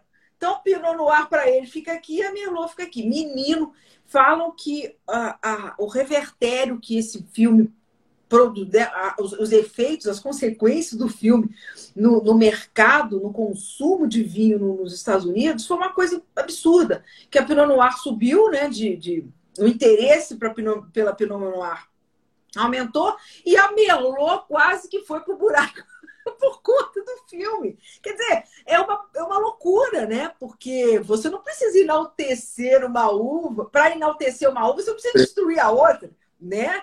E não é nada disso. A Merlot é uma uva fantástica, né? Uma, uma uva incrível, os vinhos de Merlot. Imagina, se, se a Merlot não fosse bom, o que seria do Pomerol, por exemplo, né? do, do Petrus, né, Renato? Então, Exato. Dizer, não... Gente, a gente não conhece 10% das casas que existem, né? Vai é. para Geórgia, tu vai para Turquia, uh, uh, regiões da Rússia, uh, que também faziam vinhos, inclusive faziam os, os vinhos para a região de Moldova, faziam os, os vinhos para os reis russos. E, e, e, as caças se conservaram porque os povos conservaram essas caças. Imagina, muitas uvas foram à extinção, né? porque alguma falta de interesse. Então, é, ainda a gente tem que preservar essas castas, conhecer mais castas, né? São milhares de castas que o mundo tem e cada um com sua característica. Não tem casta ruim, né? Tem às vezes a gente tem que aprender a beber a casta. É, é. exatamente. É. é. Às vezes as castas são difíceis, né? Se tu pega um Pinot Noir de cara, tu vai dizer, ah, meio fraquinho, meio aguado esse vinho aqui, não sei, não gostei muito. Né? E, e, eu acho que é o contrário, o Pinot Noir tu tem que conhecer depois que tu já provou. Passou pelo, quando chupou caldo de madeira, né? Quando é. depois, que, depois que você fez, foi lá para os é, para os estilos mais amadeirados e depois quando tu dá, volta ali para o Merlot e aí tu percebe a elegância daquele vinho. A elegância, é, é. É, é, é fantástico. É. Mas tu vai tomar só meu, a Pinot Noir a vida toda, não. não. Não enjoa. Não. Se não enjoa, tu Você não enjoa, exatamente. A, a, o bom do vinho é esse, a gente pode tomar cada dia um. né? Ninguém vai crucificar a gente. É hora mais de um, foram cinco, então é perfeito. Eu tô louco pra comprar aquela maquininha de, de que tu põe vinho assim. Ah, é no Matic, no Matic. É, é. É. é. Não, é. Não, pelo menos dá pra botar uns cinco e tomar ali, um de cada vez e tal, vai. Né? Vai ali tirando. É! Porque aí a Tem gente uma... vai variando, troca as garrafas, né? É. Tem uma coisa que o mercado não é, falta, né? Que é aquela garrafinha pequena, né? É, e talvez a lata substitua isso. Eu não sei como vai ser o futuro, né? Mas aquela meia garrafinha ou aquela garrafinha menor ainda de 185 ml que é, tinha. Menor, 117, é. o custo, custo desse tipo de, de garrafinha é caro, né? E claro, são vinhos que não, não são para envelhecimento, né? Não são de guarda, são vinhos mas cabem muito bem para vinhos brancos, vinhos rosés, né, vinhos tranquilos, leves, que são de consumo rápido. Cabem perfeitamente essas embalagens menores é, para esses vinhos, que é a situação desse vinho, né? Aquele golinho, só aquela taça, é, seja na, na praia. Vamos ver, tomara que cresça esse. esse Você sabe onde eu compro essa, Sabe onde eu compro muito essas garrafinhas assim? Em aeroporto. É. Enquanto o nego tá comprando água, eu tô comprando essas garrafinhas pequenas assim e tomo vinho. Enquanto Mas tô é esperando o voo. Uh, ah, para nós brasileiros aqui é caro. Uh, para ter ideia, é, se uma garrafa custa 10 reais, aquela garrafinha custa 7. É mais barato que isso. Sim. Mas eu vou dizer assim, não é porque ela é metade do tamanho que ela é metade do preço, sabe? Sim. É, Sim. Sabe? Não, é proporcional, é tipo 20% mais barato. E aí, pô, aí tu pensa, engarrafar essas milhares de garrafas aqui e botar em garrafinha pequena. Mas eu acho que é um mercado é, fantástico, né? De, de, deveria ter. O em lata, talvez. É, você quebra... pensa em colocar algum vinho seu na lata? Fazer vinho em lata da carne? Não, não penso. Uh, não penso.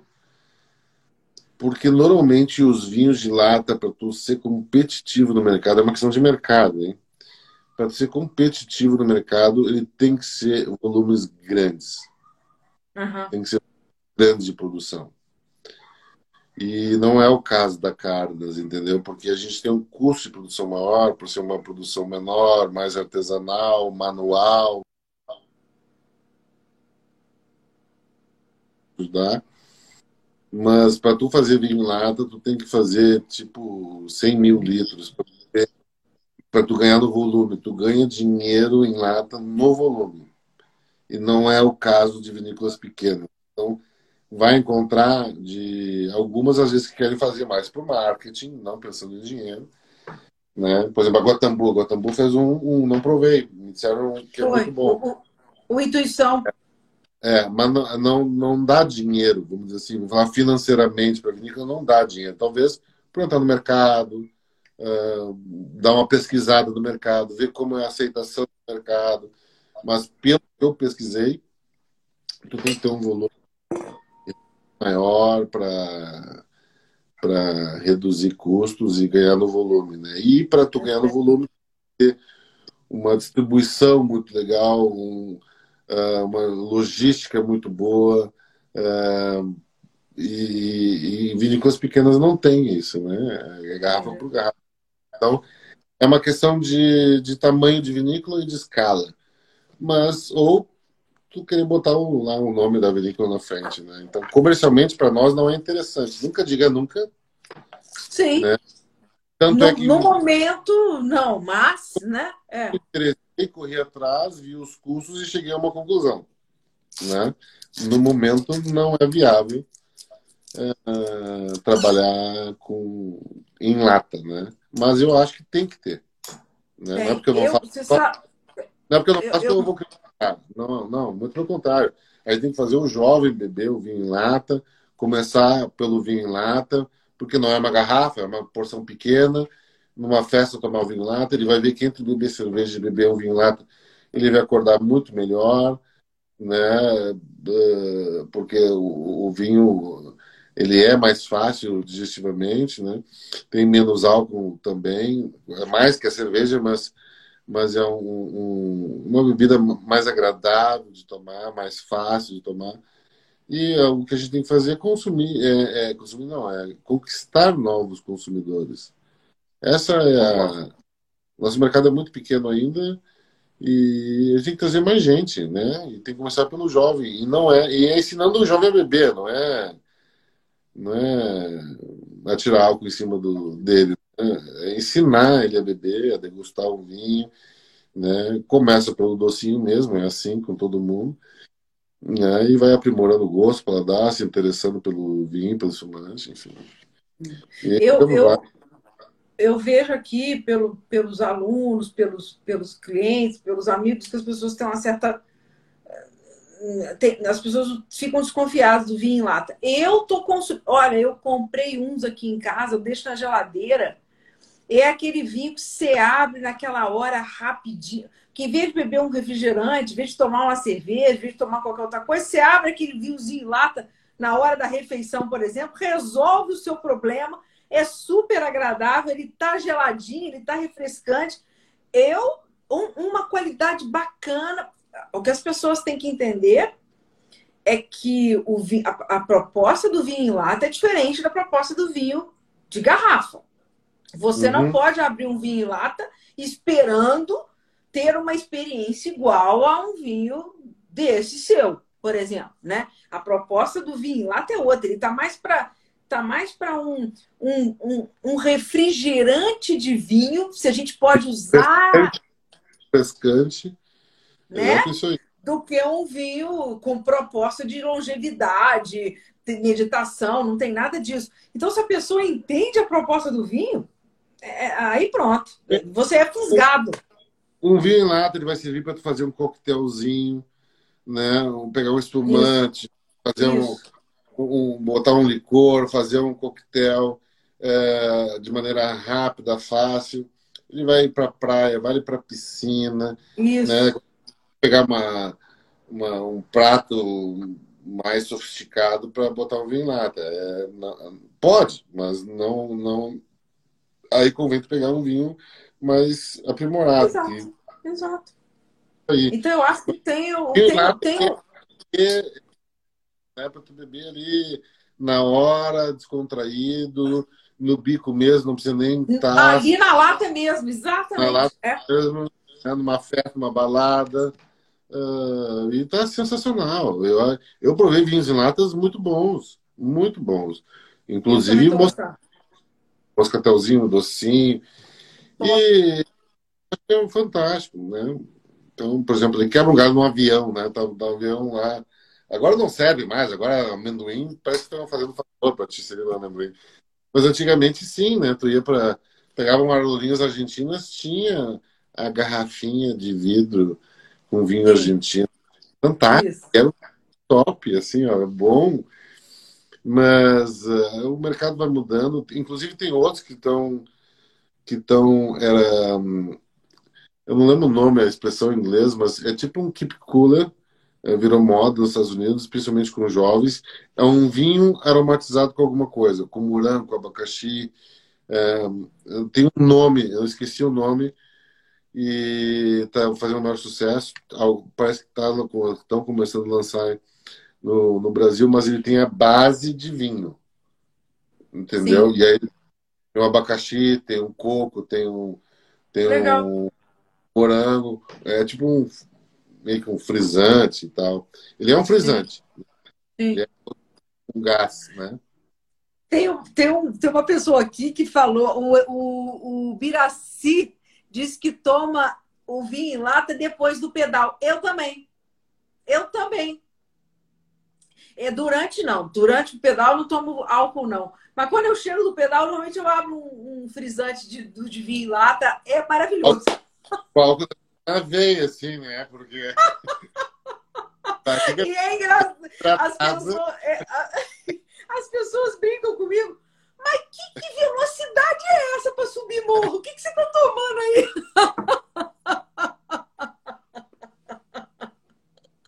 É. Mas é bom demais, bom demais, bom demais. ô, ô Renato, é. como é que as pessoas é, podem comprar o Emersão e todos os seus vinhos? Eles vão lá na loja, é, lojaviniculacardenas.com.br e vai ter todos os vinhos lá, o Emersão, o Meninos do Vinhedo, o Pássaro da Lua, é, todos os vinhos lá, é, dependendo da região, pode chegar até no mesmo dia ou no dia seguinte. É, São Paulo, Grande São Paulo, por exemplo, é, chega no mesmo dia ou no, no dia seguinte. É, temos um CD de distribuição em São Paulo, gente. Então, para mandar para Minas Gerais é rapidinho, para mandar para a região aí, Rio de Janeiro, é mais rápido. E temos um outro aqui em Porto Alegre, né, que daqui despacha para alguns outros lugares, é, nas proximidades. Então chega bem rápido, né? É um frete seguro e, e, baratinho, principalmente barato e rápido. Essa é a ideia. A gente tem um centro de distribuição em São Paulo, foi justamente essa, está mais próximo do maior mercado uh, do Brasil, que é São Paulo, mas também pega Minas, pega Brasília, pega Rio de Janeiro, né? Uh, e, e, reduzir custos de frete, porque ninguém tem paciência hoje de esperar uma semana para chegar ao vinho. É quase uma reza ajoelhar no milho, sabe? A gente está numa... Mas é mesmo, é, é. Chegue, né? É, é. A gente tem que realmente estar tá mais próximo do consumidor. Mesmo que eu não esteja no supermercado, mas eu sei que se ele entrar no site da Carnes, morar em São Paulo, ele vai comprar, se ele comprar agora, amanhã ele vai estar recebendo. É, eu quero ainda entregar em 180 minutos. Né? Mas, que legal! Eu quero ter um CD em Minas, entendeu? Uh, tem que estar próximo. Né? A gente não tem mais essa paciência de estar. Tá... É, o, o, mundo hoje está muito imediatista, né? Todo mundo quer tudo para ontem, né? Você não vê o é... Mercado Livre? Mercado Livre você compra hoje, amanhã eles estão te entregando. É, o o full do Mercado Livre. Sabe que isso aí é legal. Ficar bem antenado, as vinícolas brasileiras. E eu sou fã de tecnologia, sou fã de aplicativos, sou fã de diversas formas de consumo. É, mas a gente o, o full lá do Mercado Livre, eu pago mais caro, eu, Renato Cardo, não sei se todo mundo assim, eu pago mais caro para ter na aquele produto amanhã. Amanhã, eu também do, do que esperar quatro dias para chegar. Eu né? também. Então, por quê? Porque é meio que imediatismo, tu tá precisando daquilo. Né? E às vezes chegou, ficou uma semana que não abriu o pacote. Mas, Exato. É né? verdade. É. Mas, é, é, mas eu acho que esse imediatismo a gente vai ficar mal acostumado. Claro, isso tem um preço, que é o aumento do, do, do, do, do valor do produto. Né? É, isso é, é, é, A gente fala, ninguém gosta de pagar frete, mas tu vai pagar igual, ele está embutido em algum lugar. É né? verdade. Mas uh, isso faz com que a gente seja mais próximo, a gente tem que estar tá na mão do consumidor, tem que ser uma, uma opção para o consumidor. E essa é uma maneira que a Cárdenas tem achado de, de estar tá ali. Vou, quero uh, próximo ano, pelo menos próximo inverno, tem estar em mais duas ou três capitais, pelo menos Rio de Janeiro, Minas Gerais e Distrito Federal, ali Brasília, uh, que são clientes muito bons da Cárdenas, muito bons da Cárdenas, que são naturalmente pelo volume, né? Sim. Mas, uh, Rio de Janeiro bebem tinta aqueles caras lá que eu vou te contar. Né? Mesmo eles se trancam no ar-condicionado a 12 graus e toca. E mexe. Eles falam que no Nordeste é assim, né? O nordestino adora um vinho tinto. É. Muito Fortaleza é um. É fantástico lá o consumo de vinhos tintos em pleno 35 graus. É engraçado. É. é, né? é, é. Muito, o, o, interior é muito carente. Né? O interior foi o primeiro a conseguir comprar pela internet. Né? Desde que tem internet no interior. Claro. mas é, ele, ele tem essa carência de produtos, né? Então a internet foi uma solução fantástica para esses produtos chegarem lá, porque tu acha que numa cidade de 10 mil habitantes vai ter uma loja especializada em vinho? Não tem. E se tem, é o mesmo do mesmo, né? É. E, então, a loja, o e-commerce, é, de forma geral, facilitou. A pandemia acelerou 10 anos o nosso e-commerce, né? Então... É verdade. É. E aí acelerou e ficou, né? Não, não, não vai regredir isso, né? Não vai regredir. Não vai regredir. Não vai regredir, não, de jeito nenhum. Duvido a gente ter é, menos e-commerce, muito pelo contrário. E eu sinto, sinceramente, é, porque eu tenho muita gente querendo trabalhar com vinho é, e montar e-commerce de vinho. Né? Só que eu digo boa sorte. boa sorte. Né? Porque o e-commerce de vinho, de um produto, ao meu ver, ele tem que ser muito nichado. Se tu não é produtor, né? tu tem que ser nichado. E aí acho que tu tem é, boas chances de, de prosperar. começando pela tua região, né? Pela tua uhum. região. Uhum. Né? Se mora em São Paulo, não vai querer atender Rio Grande do Sul, pelo amor de Deus. É. Né? Para São Paulo, são 30 milhões de habitantes do estado de São Paulo. Uhum. Né? E tal. E eu acho a questão do e-commerce é, é, todas as vinícolas desenvolveram o seu e-commerce, né? Então eu fico pensando como é que uma pessoa do e-commerce, no caso do vinho brasileiro, ele, ele, vai ter que trabalhar pelo menos com valores iguais ou uma condição melhor. Porque por que, que o cara vai deixar de comprar direto com você para comprar na minha lojinha virtual mais caro? Não, eu acho assim, ó, é legal fazer parcerias e a Carnas faz parcerias com muitas lojas mas é, parcerias que contem as nossas histórias, que contem os nossos votos, senão eu vou ser só mais um. Uhum, né? Entendi. Então, eles têm uma cartela de clientes que confia neles, uhum. que fala neles, e, e, e, às vezes há mais de 20 anos. Né? Entendi. Né? Então é importante fazer essas parcerias porque realmente é, são bons profissionais, trabalham seriamente e, e, e, podem escolher o vinho que quiser, as cegas que o cliente dele vai querer em função do trabalho sério que ele já faz. Então, Entendi. Então tem, tem, tem sim é, espaço para isso, né? Mas está é, ficando saturado, como todo mercado, né? uh, e todo mundo vendendo mesmo, os mesmos produtos às vezes. É. Eu acho que se tu, se tu, quer se destacar, ou tu tem que ter um diferencial no serviço ou um diferencial no vinho que tu está oferecendo.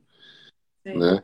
Então, mas vamos, vamos lá, vamos falar de vinho brasileiro. Tá bom, tu conhece os vinhos brasileiros.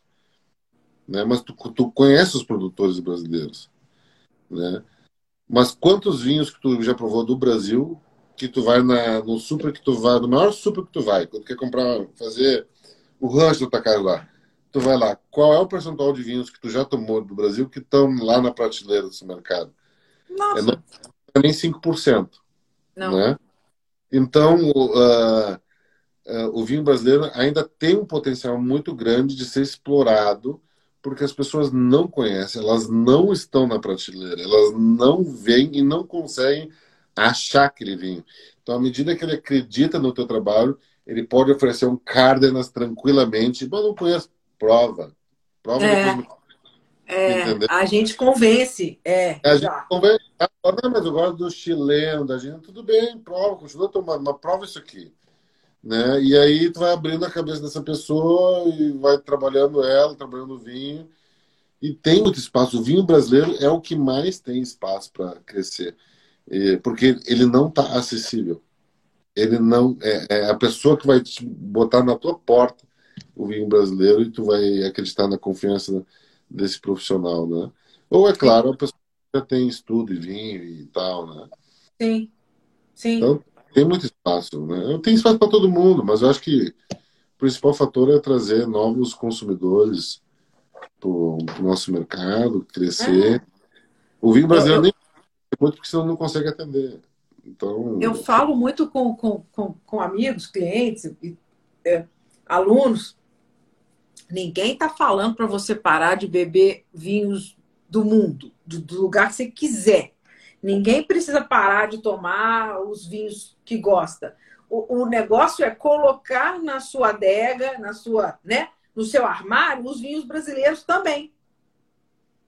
Eu acho que a gente tem que já, eu vou dizer com propriedade, já dá para a gente ter orgulho do nosso vinho. Com certeza.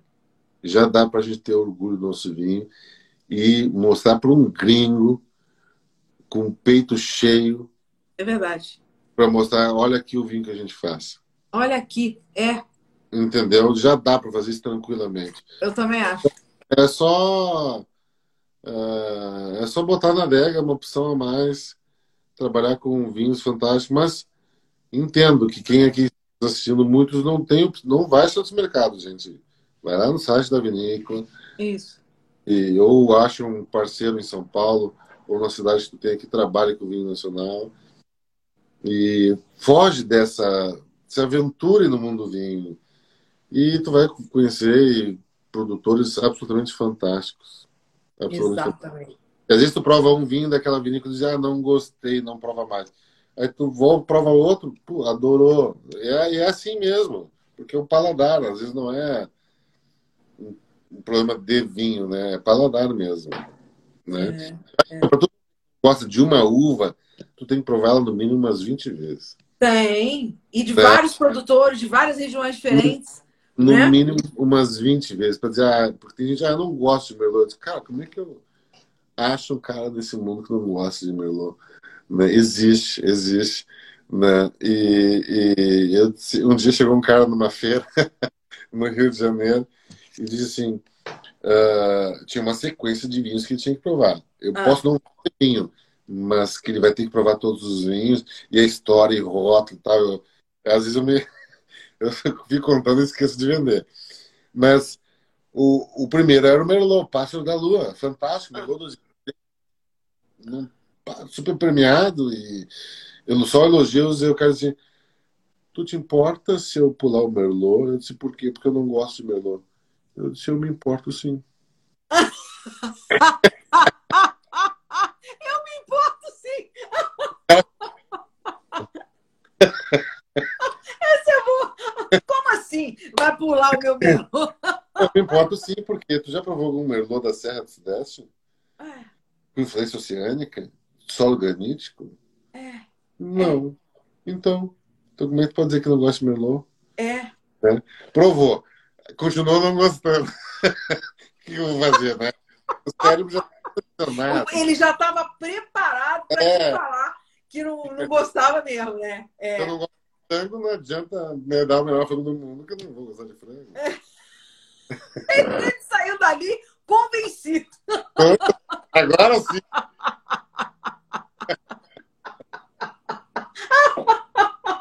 Essa é boa. Eu achei que você fosse falar. Ele adorou. É, não, não, por que eu vou mentir? O cara não gostava de Merlot, fazer o quê? O Merlot mais disputado a tapa da Cardinals, que era o Merlot 2013. Né? Muito bom. Muito bom, né? É muito bom. E é muito legal, né? Cada um Nessa... gosta de uma coisa. Muito bom. E você orgulhoso daquele vinho, o cara sai, olha, você vai me desculpar, mas seu vinho, você não me convenceu, eu continuo sem gostar. Muito bom, muito não, bom. Sabe que esse cara, ele estava explicando, o, explicando os vinhos para um amigo. Um amigo já começou com preconceito contra o Merlot já. Né? Tipo, vamos lá prova, não, Merlot não. Merlot não vai o amigo dele já estava assim, não, também não quero melão. Pô, deixa o cara provar, né? Esse povo todo é, é, é do, do, time do, do, do, cara do filme, né? Do site. Nada de Merlot. Merlot é uma porcaria. E assim, é, o Merlot é uma das melhores casas que tem. Claro, falando do meu mundo, que eu conheço, né? Eu não conheço as 4 mil que existem, as é. gregas, russas, né? Mas é uma uva muito elegante, muito versátil, excelente para fazer cortes. É, é a base para vários cortes elegantes que tu pode fazer, assim como a Cabernet Sauvignon, né? É, mas eu puxo a brasa para Merlot pela elegância. E Eu temos acho. outras fantásticas, assim, Rata, né? É, Arrebo tá vindo aí, Antelota. E a Sauvignon Blanc é uma uva que a gente vai talvez plantar também. Ah, que legal! Você vai voltar atrás, vai. vai... É, já, já estamos mais preparados em termos de mercado para esse tipo de vinho. Eu não tenho. Para mim, vale vinho com gelo, com gás, o que for. Ah. Não tem preconceito nenhum contra um vinho mais adocicado ou menos adocicado. Depende do gosto, do estilo. Do né? momento. No Instagram ah. tem uma propaganda, né? Que o cara vai botar um, uma, um cubo de gelo numa taça de tinto, né? E eu, não! Não! não! uma heresia, uma heresia! Num tinto é mais complicado, né? É, Mas é. eu fui para Mendoza aí algumas vezes e é tão comum ver lá gelo e vinho branco. Porque Mendoza tem uns verões quentes, umas noites quentes, às vezes. Né? Os vales é mais frio, mais fresco, né? Mas em Mendoza, particularmente, é, as noites são quentes e tu entrava nos restaurantes assim, vinho branco e gelo. Eles colocam. E, assim, Uai, ó, é... todos, não era um. Um, um ou outro, não. É, vamos num restaurante típico, né? De, Aliás, típico não, tradicional deles, né? Não de gringo. Todos, impressionante. No branco. Interessante. Teve muito, branco, apesar de estar no lugar de, na terra da Malbec, mas estavam bebendo muito vinho branco lá. Viu? Eles, eles sabem do. Eles entendem dos Paranauê, sabem que vinho branco é bom. É, não, mas acho que o vinho branco mais adocicado, um gelinho cai bem. É, porque... Você sabe que meu pai punha gelo na cerveja. Ele, para ele não tinha o menor problema. Ele não gostava de cerveja quente. A cerveja esquentava no copo, ele botava gelo na cerveja e continuava tomando. Ah, o copinho térmico era um bom presente pro dia dos pais. É, é, tadinho, é, coitado. Mas meu pai era muito engraçado. Metia gelo na cerveja e continuava bebendo numa boa. É, é, cada um tem um, né?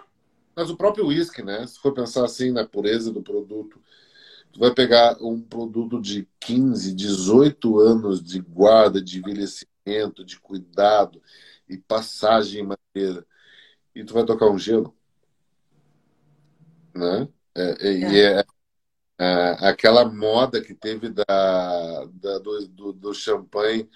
É, tu imagina a Veuve Clicquot lançando um espumante ice. É para não é dar um tiro no pé. É, é, é. é. Pode é outra, menos ela.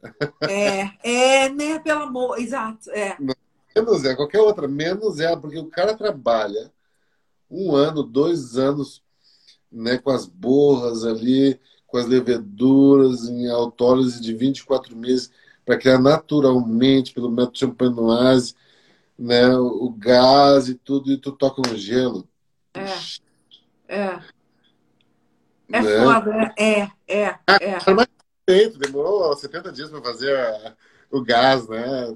Tá, tranquilo. Dois anos para botar queimar numa pedra de gelo, sacanagem. Então tem é. umas coisas que contradizem às vezes, mas que vai dizer? É. É, o, o, é, o consumidor acha o, sei lá, acha a forma dele de beber. O importante é tomar o vinho. Você mesmo fala, fala conta que você a sua, a sua, primeira experiência com vinho, você acha que você tinha uns quatro anos porque você tomava vinho adoçado, não era? Não, não, com certeza. Aqui no Sul é muito comum isso, né? A, a, a gente já tinha a propriedade dos franceses, que eram nossos vizinhos, e faziam vinho de garrafão. Tinha alguns vinhos finos, mas a maior parte era vinho de garrafão. E o suco de qualquer criança naquela época, o suco que tinha todo ano, claro que tinha época de, de laranja, de, né, que podia fazer outro suco, mas basicamente era um de vinho. Era meia tacinha de vinho, meia tacinha de água, uma colherzinha de açúcar. De açúcar. Tá feito. Era isso o, o nosso. O nosso. O seu suquinho. É, é. Refresco, né? O nosso refresco, né? Então Uh, mas, é, mas é um vinho diferente, né? Não, não sei se dá para dizer que é uma introdução ao vinho. Acho que é uma introdução é quando tu tá consciente do que tu tá bebendo, sabe? Sei. É que tu, tu tá comprando uma garrafa de vinho, né? É, e aí tu começa, ah, que vinho, onde é, quando é. Claro, tu está inserido no meio de vinho, óbvio que tu não vai tomar uísque. Sim. Né? E não faz parte do teu universo, não vai ter interesse por isso. Né? Não. Eu não tenho o hábito de tomar uísque, tá aí. Eu não tenho. Eu, é raro, mas eu tomo raro. Uh, cerveja também, eu me arrependo toda vez que eu tomo cerveja. É, é, toda vez. É porque chega uma hora que, é, é, assim, eu tenho uns amigos meus que eles gostam muito de cerveja artesanal. Né? Tá. E aí eu vou no churrasco com eles e eu vou no embalo deles, né? É, aí é, empolga, né? É, a é. gente pouco, mas quando se encontra, a gente toma bastante, come bastante, e é só nós, fica só os homens sufocando, né? As mulheres ficam do outro lado, porque é tanta coisa nova para contar, porque a gente já está tanto tempo isolado, né? Então a gente toma o, o nosso a nossa cervejinha e eles como gostam de cerveja artesanal é uma cerveja mais alcoólica, uma cerveja com mais lúpulo, né? Mais forte e, e a consequência é um desastre porque é saca da é. para se recuperar, é. sabe? É, é, é, diferente já a cerveja artesanal. Claro que é uma cerveja boa, claro que é uma cerveja fantástica, é bom de beber. Na hora é tudo mil maravilhas, mas é. o day after que é o problema, né? É, é. É, aí a gente, eu, eu sou do tipo que eu levo, eu levo para churrasco vinho. Aí as pessoas, nossa, mas ele é muito chique. Eu falei, ah, pois é, eu vou no vinho, não entro na cerveja de jeito Eu ainda as tentações de vez em quando me arrependo. É. Eu, eu ainda começo com espumante, depois eu passo com um tinto, todo o processo, mas não vou, não vou para cerveja de jeito nenhum. É. Aqui, ó, o Marcelo, Carlos vai abrir para o enoturismo logo, é. Marcelo, o verão. A gente, assim, ó, meu pai pegou Covid, ficou 20 dias internado no hospital. Tadinho. No meio da safra. Nossa Senhora. Eu confesso que eu me vi tocando sozinho a Cárdenas. Nossa Senhora. Porque realmente foi complicado. Graças a Deus ele se recuperou. E a gente estava iniciando um projeto para turismo antes da pandemia, até que veio Teu a pandemia. Teu pai está com quantos anos? 77 anos. 77. E estávamos iniciando um projeto de turismo, veio a pandemia, a gente parou, ainda bem, porque ia gastar uma grana à toa, que ia ficar imobilizado, né? E, mas com a princípio eu nunca pensei num projeto de turismo, mesmo sabendo que estamos próximos a 2 milhões de habitantes, que é Porto Alegre, Grande Porto Alegre. Estamos a 45 minutos, uma hora de distância.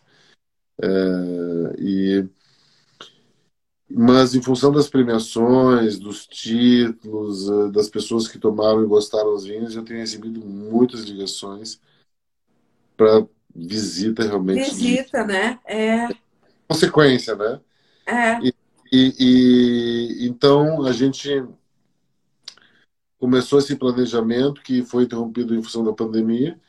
Estamos reiniciando de novo Uh, e se quiçá daqui pro verão a gente vai estar tá aí fazendo alguma coisinha. Porque é que a gente está num centro que é assim. Se eu fosse abrir uma lojinha, a gente fez uma adega linda agora, maravilhosa, para 40 mil garrafas, com luz de LED no piso. A, Patia, a Pachamama tá lá, é o centro da, da, da, da adega, toda dourada, assim e, e que é perfeito para receber as pessoas e fazer uma degustação maravilhosa. Uh, mas uh, a gente precisa desse tempo ali para até o verão começar a, a fazer esse, esse trabalho, esse turismo, que é uma propriedade linda. Temos cinco nascentes, três lagos no meio do vinhedo, uma cachoeira a uh, 50, 70 metros do vinhedo. É um, um local porque é para passar realmente o dia inteiro. Mas diferente da serra, vai numa vinícola, viaja, uh, prova os vinhos, vai embora.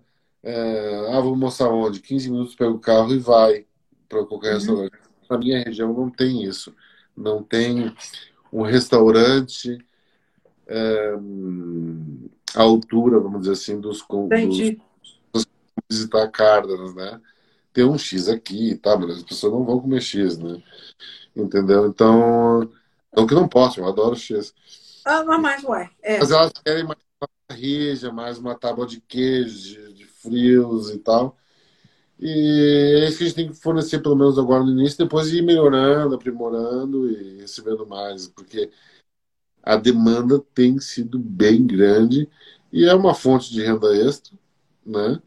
É um, fazendo turismo é uma maneira da pessoa também uh, guardar a marca, né? É, sim. Por exemplo, marca, né? é um branding, né? Bem, bem uh, interessante.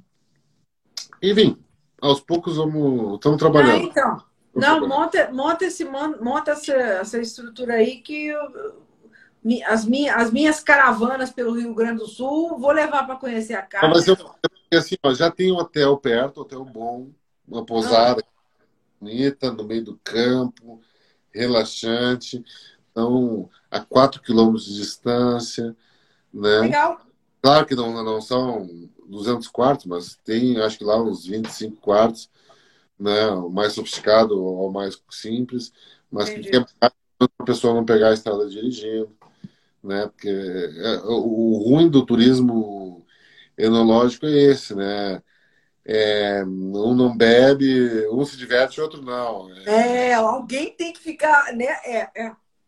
A melhor coisa é alugar um carro e um motorista se junta um grupo é. e vai feliz da vida é. e não fica nessa neura aí de. De, de não beber, é, exatamente. É. Dá, dá para pedalar ainda? Dá. Opa! Vai se machucar, mas dá. Machucar, é Muito é, animador. Pô, é bem legal para descer assim. Passando água tudo. É mesmo. Então vamos arrumar um trajeto menos íngreme para a gente não, não, correr muito risco. Parece a parte mais plana é a do vinhedo, né? Porque está e não é assim, ela não é importante para nós que o vinhedo não esteja numa área plana para escoar aquele excesso de água. A drenagem é. é. Mas é uma, uma propriedade linda, linda e muita natureza, bichos silvestres, é, realmente é, é muito bonito. Aí na, na, sua propriedade lá, você ainda, você ainda planta outros. Porque o senhor falou que seu pai plantou um monte de coisa, né? Vocês ainda têm é, plantio de outros produtos ou fico, agora está só com a vitis vinífera mesmo? Só com. Um com, com frutas mais para consumo, né? Uh, de bergamota, laranja, lutiá, boiabas, e né, tem alguma uh, pomelo, tem algumas frutas assim que a gente tem um arvoredo para consumo próprio, mas nada comercial, né, para se vender, né?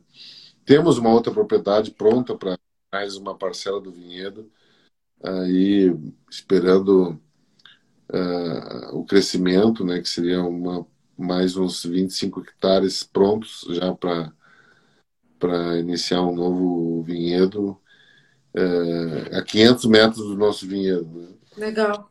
É um outro tipo de solo, outro tipo de. E aí você vai plantar o que aí?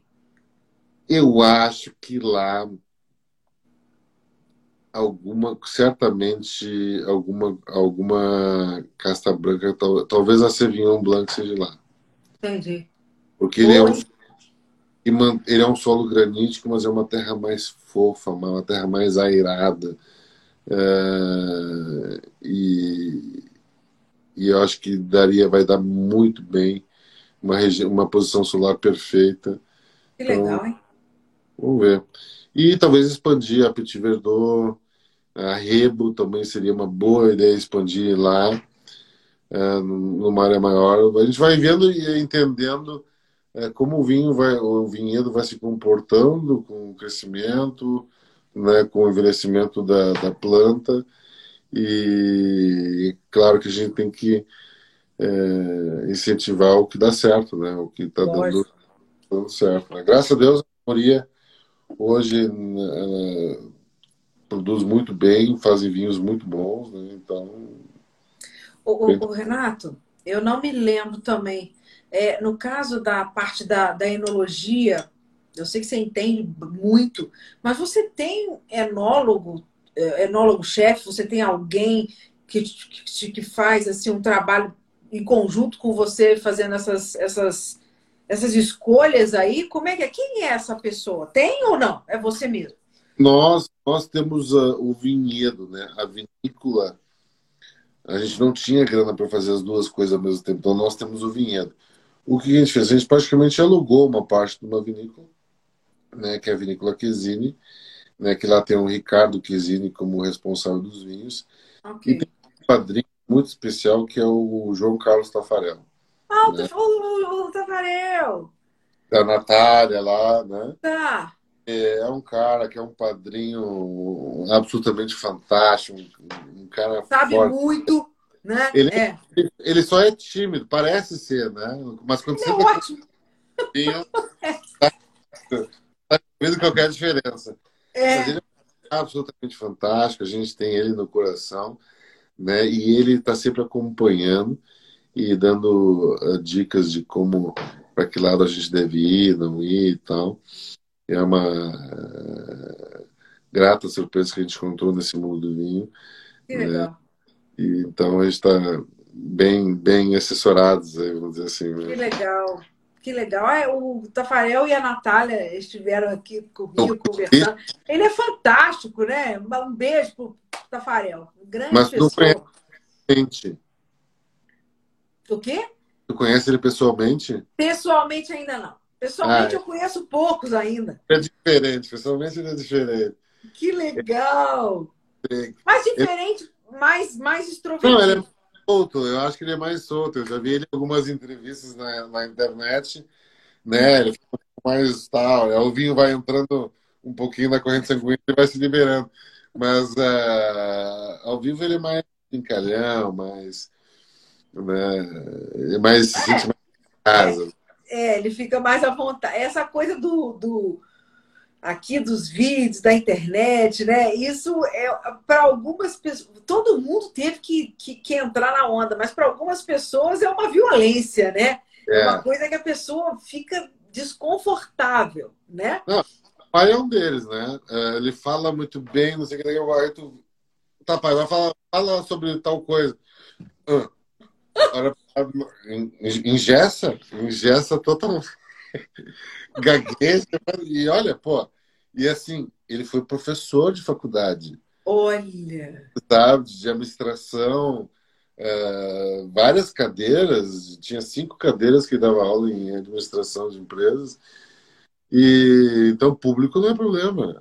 Nunca é. foi. Né? É, Mas, é, o professor tem tá muito. Eu, eu costumo dizer, né? O professor está muito acostumado com palco, né? As pessoas estão sempre te olhando. É, tá. É. é. é aprender com ele era eu, não é? Você, você é desenvolto. Faz os vinhos, né? fala os vídeos, né? Tenho, é. Eu não tenho opção. Ou eu ou eu, entendeu? Então, aprende, se vira, te rala, né? Então, mas comparando vídeos que eu fazia no início com vídeos que eu já faço hoje, sim, se percebe uma uma evolução, porque o negócio quando tu faz um vídeo de um vinho, né? Tu não pode decorar. Não. Imagino. É, é. O dele é aveludado, macio, redondo, né? Que tem um retrogosto assim. Então, chega na hora, tu emplaca. A não ser que tu tenha aqueles coisinhas que vão passando as letrinhas que ninguém Aquele tem. Aquele teleprompter, é, é. é. Faz com um celular no vinhedo. O único investimento é um bom celular, né, uma luz, uh, se for na sombra e tal, é isso, né? E a gente acha que, ai, que uma é lindo, olha lá o Renato Caro no vinhedo, coisa bonita aquele vinhedo. Mas os borrachudos estão me pegando solto nas canelas.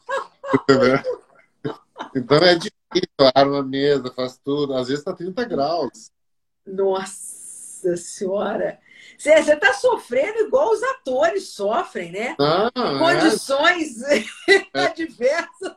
É. Que, então, a gente. Mas você, acho que o, o, a diferença que tinha de vídeos que a gente fazia antes para os que a gente faz agora é que realmente tu fala o que tu tá sentindo na hora, no momento, né?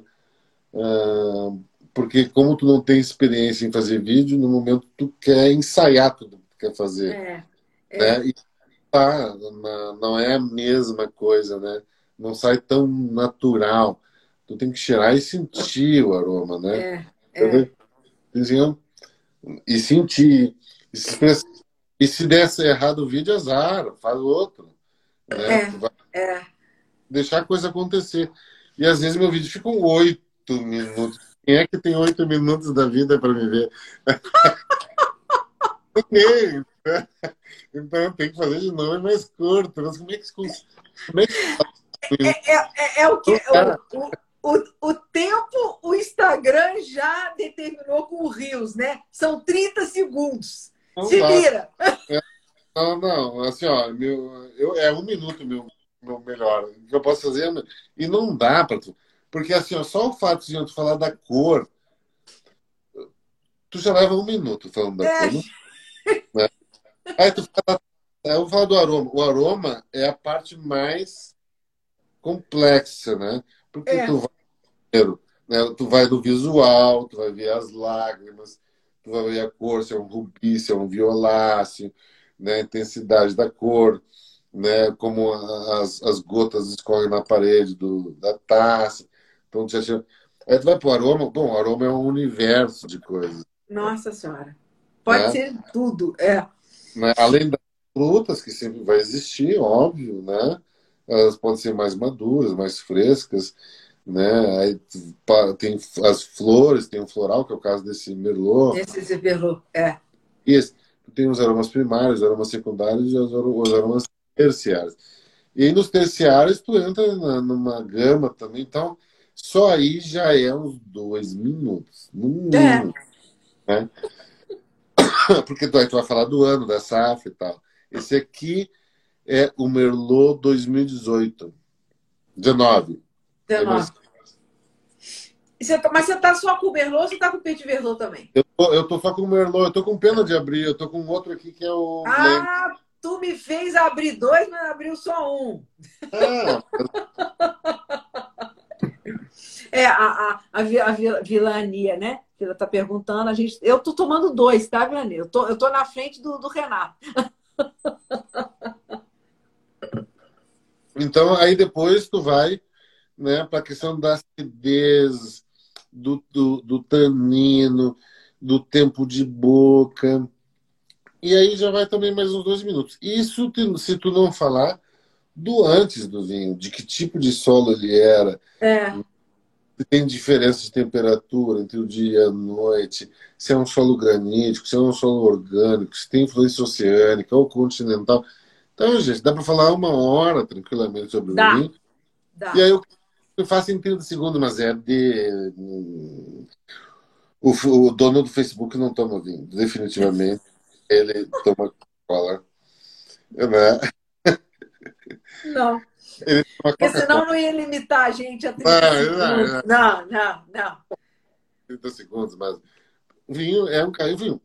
Mas eu já vi gente no Rio falando de vinho e falando vinho muito bem. Falando, falando vinho muito bem. Mas legal que era falavam de vinho de uma maneira um, mais bem menos técnica. Elas não iam para essas etapas de aroma. Elas ela falava assim: esse vinho é brilhante. Eu acho fantástico. Vai. É né? É, eu, vinho é esse vinho é exótico, esse vinho é exuberante, é brilhante. É, é. Ele está uma a sensação do que a técnica. E não está errado.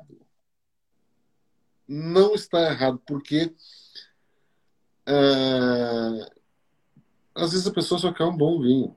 É. Entende? Então, quando fala, esse é um vinho alegre, esse é um vinho. É... É, é, a pessoa leiga em vinho entende isso. É, as pessoas entendem esses adjetivos, essas emoção, emoções, né? Muito eu, mais do que linguajar técnico. É. Então, é muito interessante esse, esse linguajar, assim, essa maneira de falar do vinho. Uh, de uma maneira, às vezes, que a pessoa não. Uh, aqui mesmo perguntaram, né, ah, o que, que é o tanino, né? Então, as pessoas não entendem, às vezes, muitas vezes não entendem o que é um tanino, né? Mas sabem que, que é um vinho fácil de beber. Elas entendem o que, que é um vinho, quando eu digo isso é um vinho fácil de beber. Né? Para nós, um vinho fácil de beber é um vinho com tanino que não é agressivo, macio, fino, delicado, com uma acidez equilibrada. Isso é um vinho fácil de beber. Agora, tu acha que a pessoa precisa estudar tudo isso para entender, entender, o que é um vinho fácil de beber? Ninguém, ninguém estuda cerveja e toma cerveja pra caramba. É, eu acho que, sabe, eu acho que tá, tá aí uma coisa que eu uh, tô mudando. Eu vi, achei legal, porque eu tô falando com gente que muitas vezes só quer beber um bom vinho. Não e eles beber. Quer dizer ah. um vinho fácil de beber. Um vinho que vai agradar todo mundo. Eles entendem essas expressões em vez de a gente estar tá falando tão tecnicamente assim para um público que não tem nem interesse em ser técnico em vinho, quer só tomar um vinho. Verdade, é verdade. E eu acho que a, a formalidade, né? A formalidade no vinho é que afasta as pessoas, né? Justamente a, o, o, que, o que as pessoas mais falam comigo é: nossa, é legal lá ver seu Instagram, os vinhos que você mostra. Eu não entendo nada de vinho. Eu não entendo nada de vinho. Eu, eu nem, nem sei tomar vinho. A pessoa acha que ela tem que saber tomar vinho para tomar um vinho. Ela tem que entender. Ai, nossa, nossa, tão legal você falando de. Eu não entendo nada, eu não sei nada. Então a pessoa fica com medo. Ela, ela se sente ameaçada frente a uma prateleira de supermercado cheio de vinho, né? E, e fica lá, fica com medo, né? E não pode ser assim é assim, ó, 99% das pessoas que trabalham, que bebem vinho e que trabalham com vinho são bacanas. O problema é aquele 1%. O 1% que acha que sabe demais e faz questão de rebaixar as pessoas que não sabem tomar vinho. É verdade. É verdade. É, é, porque é tão legal ensinar as pessoas a tomar vinho é, e, e tirar a curiosidade delas com relação ao vinho né? Que essas pessoas que sabem mais, o mínimo que deveriam fazer é ensinar essas novas, esses novos consumidores, essas novas pessoas. Uh, e muitos uh, acham que são, é o último biscoitinho da, do pacote. Nossa sabe? Senhora, é. Então, a gente. né? É, ah. é, difícil, é, é difícil encontrar, mas a gente encontra. Né? E eu acho que a pessoa tem que. É, ela não tem obrigação de, de entender vinho. Né? E a pessoa, uma coisa está em mente assim, ó. A pessoa só vai aprender sobre vinho se aquilo for agradável para ela beber vinho e ler sobre vinho.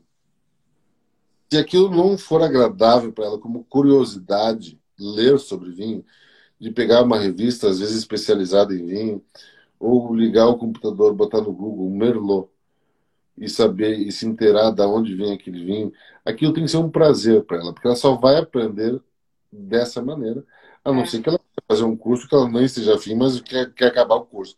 Mas não é o caso. Então ninguém tem obrigação de saber vinho, de como segurar uma taça, de que taça comprar, qual o nome da taça, os formatos das garrafas, como abrir uma garrafa, como fazer o serviço de um vinho. É, tem um monte de chatice. Toma o vinho pronto. Mas se tu se interessar, tu vai começar a entender isso. E isso tem que ser de maneira natural. Se não for natural, se ficar chato, para, toma o vinho e... Uhum. e pronto. E pronto. Exato, entendeu? Então. É, não é, complica. É. é. é não complica, assim, não põe informação demais. Onde, Ai, cansei de ler sobre Merlot hoje. Tá bom, para. Né? Volta depois. A melhor forma de aprender a tomar vinho é indo nas degustações de vinícolas ou de importadores que vão fazer uma seleção de alguns vinhos, né? É, porque daí lá elas vão estar tá falando do terroir e do como influencia aquele terroir naquela taça, naquele vinho. É o frio, é a altitude, precipitação anual. Tu começa a entender essas variações, né? Vão te servir às vezes em taças diferentes, e aí tu, mas, tu discretamente finge que entende, né? Daí tu pega a tacinha do vinho branco, a tacinha, entendeu? E aí tu vai aprendendo e pergunta, porque lá é a hora de tu perguntar. Lá é o momento para tu perguntar. O cara não vai ter discriminação nenhuma com relação a ensinar as pessoas a tomar vinho, porque é o que ele faz, é o trabalho dele.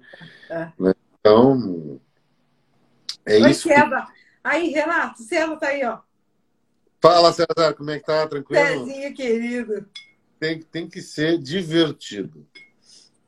Se não, deixa bem. Pode ser um cara mediano em conhecimento de vinho, não tem problema nenhum. Enquanto as coisas são mediano, tá louco? É verdade. É, é ah. Não veja nada, entendeu? Então. É. O importante é isso, é, é falar, é divulgar, é, é, divulgar o vinho, né? Com a linguagem que for e sem muita prosopopeia, sem muita pompa. O negócio é as pessoas tomarem o vinho, botarem no dia a dia, igual eu tomo aqui todo dia. Né? Uhum. Então é, é isso, igual o europeu faz lá, todo mundo morre com 100 anos. né, Renato? Ah, eu vou passar disso, com certeza. Não sei. Não sei vocês. É, eu, 150 é o mínimo que eu vou ver. Ô, Renato, muito bom esse papo. Antes de deixar você ir, nossa senhora, ou oh, você sabe que na nossa primeira live a gente conversou quatro horas. Quatro horas. Olha, eu, fico imaginando o dia que a gente se encontrar ao vivo. Oh, nós vamos, nós vamos virar a noite, virar a Ângela que se prepare, né? Tem que marcar já às oito da manhã, né? Para não ter problema de tempo, né? Nós não vamos dormir. Vamos sentar, abrir todos os seus rótulos, conversar 35 horas direto. 36 rótulos, Renato. Vamos embora, então. Vai ser ótimo. Eu até, eu até, até falei com o César outro dia, eu falei com os meninos, eu preciso fazer uma visita aí para vocês aí no Rio Grande do Sul com calma. Eu vou ver se eu vou. Eu vou ter que voltar a Santa Catarina, vou ver se eu, se eu me planejo, me programo para passar por aí antes ou depois e conhecer. Quem eu ainda não conheço pessoalmente. Para falar a verdade, eu acho que só o Plínio Pisato que eu conheço pessoalmente. Não conheci mais ninguém pessoalmente ainda. Mas assim, é, é que a Cardas está numa outra rota, né? Você está por Porto. Alegre é, pro outro é, lado, ó, próximo, né? Segredo, segredo. É o caminho dos melhores vinhos do Brasil. Tá? Depois você vai para a Serra. Bem, ó, ninguém escutou, fica tranquilo. Né? Não, mas brincadeiras à parte, é, é, a Serra é, o, é, é onde está tudo perto, né? Tudo próximo. Uh, e tu vai encontrar as pessoas, as cabeças pensantes, né? Que a é. indústria, a indústria está lá, né? É. E quando tu vai para para região sudeste, região do Pampa, é como se estivesse visitando o Vale do Uco ou uh, em Mendoza, né? É, tudo muito longe, é tudo longe, ah, uma hora daqui, meia hora daqui e assim é, são as vinícolas da nossa região, são espalhadas mesmo, né? Entendi. Então, é, é aquele dia, anda 100 km, para, para numa pousada, anda mais 100 km, 200 km, para, para num hotel e conhecer outras Entendi. Bem espalhado mesmo. Na Serra, tu consegue fazer três vezes. É, eu, eu é. ali aquela, o Vale dos Vinhedos eu conheço. Então você chega ali, você vai, né, uma atrás da outra. Eu fui até, até Flores, a Flores da Cunha também, mas em Flores da Cunha eu só visitei a Luiz Argenta, mas não conheci o Edgar ainda. Então eu preciso voltar a tudo. É, não, tem a Luiz Argenta, tem a Valmarino, que faz vinhos fantásticos. E tem, tem os meninos, né? Via Piana, tem, Via... tem o... Muito, tem muito. É, faz uma. Assim, Então, é, a última vez o que Bebe, eu, Felipe. É. A última vez que eu contei as vinícolas boutique do, do, Brasil, não posso estar errado, tá? Eu contei pelo guia Adega, tá? Que é o tá. guia Adega, guia, de um guia lá, quando a gente participou e tal. Tinham 120 vinícolas ali. Nossa Senhora. Coisa mais, pra caramba. É as, as, mais representativas que tinham mandado, não sei se todas mandaram, não, não quero dar uma informação errada aqui, mas foram as que foram avaliadas, né? 120 vinícolas. Então, temos pelo menos 120 vinícolas vamos chutando alto, 150 vinícolas boutique no Brasil. Vamos tirar fora as grandes. As grandes, é. Tirar fora as grandes, que vale a pena conhecer também. Né? Pela estrutura, pela história, pelo legado. Sim. Né? Mas uh, então tem muita coisa para muita coisa para conhecer, né? Acho que isso na campanha acho que são 40. Nossa senhora. É coisa pra caramba. Certo, desse, acho 15, 20, assim. Né? E cada ano surge mais, graças a Deus, Sim. cada ano tá mais. Então, é, turismo não falta para tu fazer ali. Só que assim, a, a, lá tem a serra, né? E é outra região. Se tu for, não dá pra fazer as duas juntas, acho. Não dá pra fazer as duas juntas, porque tu tem que tu sai de Porto Alegre e vai pra serra. Aí tu quer conhecer as da campanha e da Serra do Sudeste, tem que voltar para Porto Alegre e aí e pegar partir para outro lado. Uhum. É. Entendi. É, tem que, tem que estudar isso aí. Mas eu vou ter que dar um jeito de fazer, fazer para conhecer todo mundo, para visitar tudo e tal. Eu, vou ter que fazer várias viagens. É, aí também, ó, para quem está nos assistindo e quer aprender a, a, tomar vinho, beber vinho, ah, eu não sei se pode entrar, desculpa, gente, cometi uma gafe aqui, o que é a feira? A Pro Wine. Ah. Wine é uma feira de vinhos enorme. Estampa. É, só que... A do Rico. Só que ela vai, eu não sei, acho que é outubro. Outubro. 20 é. e poucos de outubro. Só que ela é só B2B. Então, tu tem que, quem está nos assistindo e é consumidor final, fique amiguíssimo de um, de um cara que tem uma loja de vinhos para tentar ir. Porque é um universo que tu vai beber vinho. Ah, é, mas, é, mas é, a Pro, a Pro Wine é para profissionais do, do vinho, do, do, setor, é, da área. É. Né? Porque então agora tem pra... que entrar de penetra. O... Acho que dá para entrar, mas daí é 700 reais, acho. Era. Ah, é? Aí era 700, 700 reais. Aí fica caro, né? É, fica.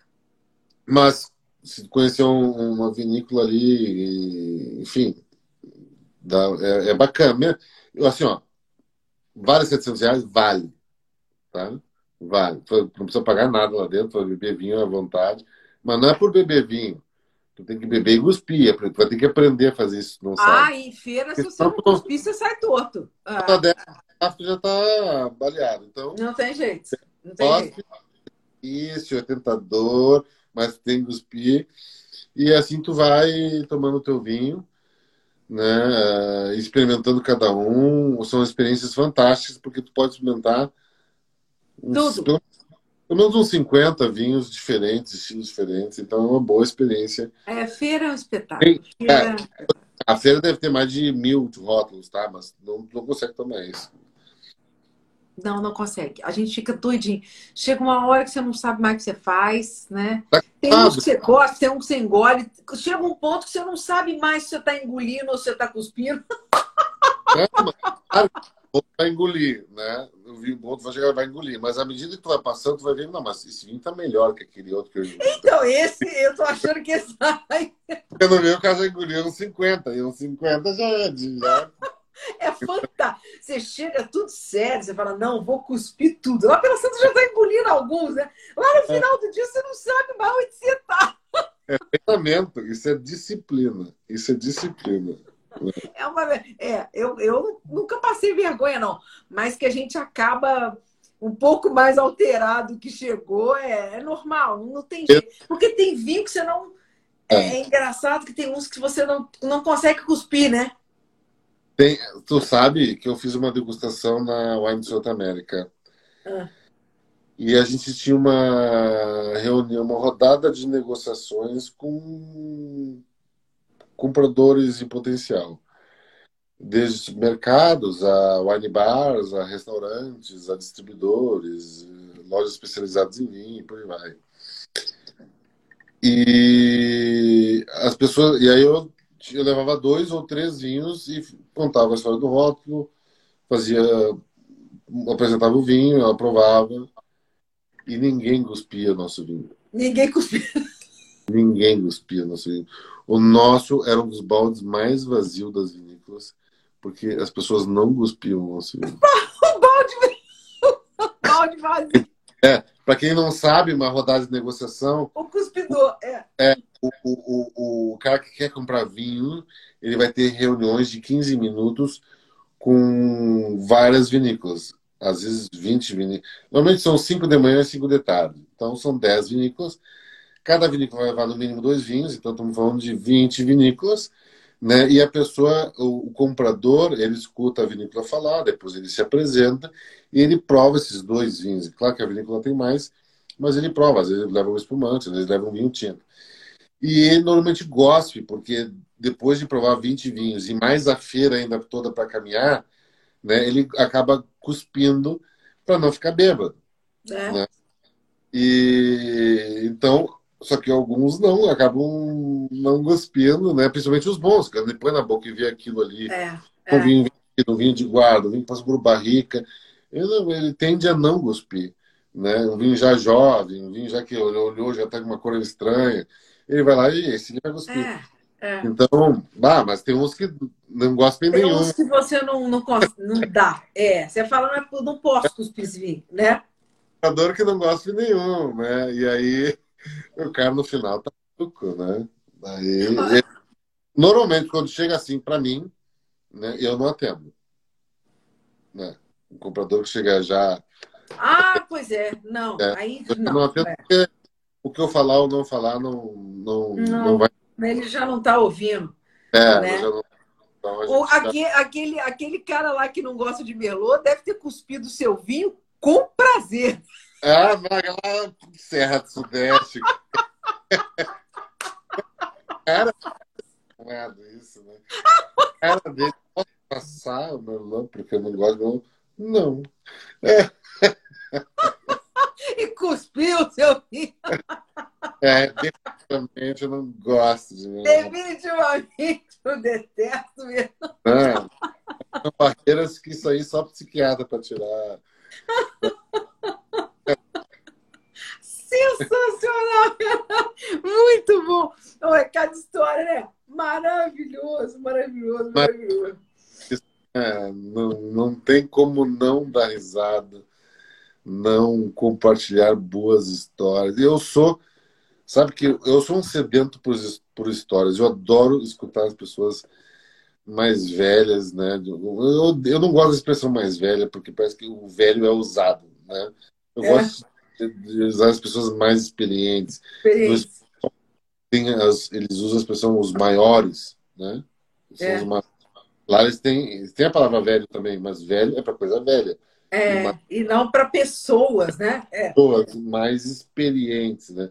Então acho que a gente devia aprender um pouco com eles. Mas, de qualquer maneira, não tem coisa mais divertida do que, ou mais prazerosa do que sentar e escutar boas histórias, dar boas gargalhadas.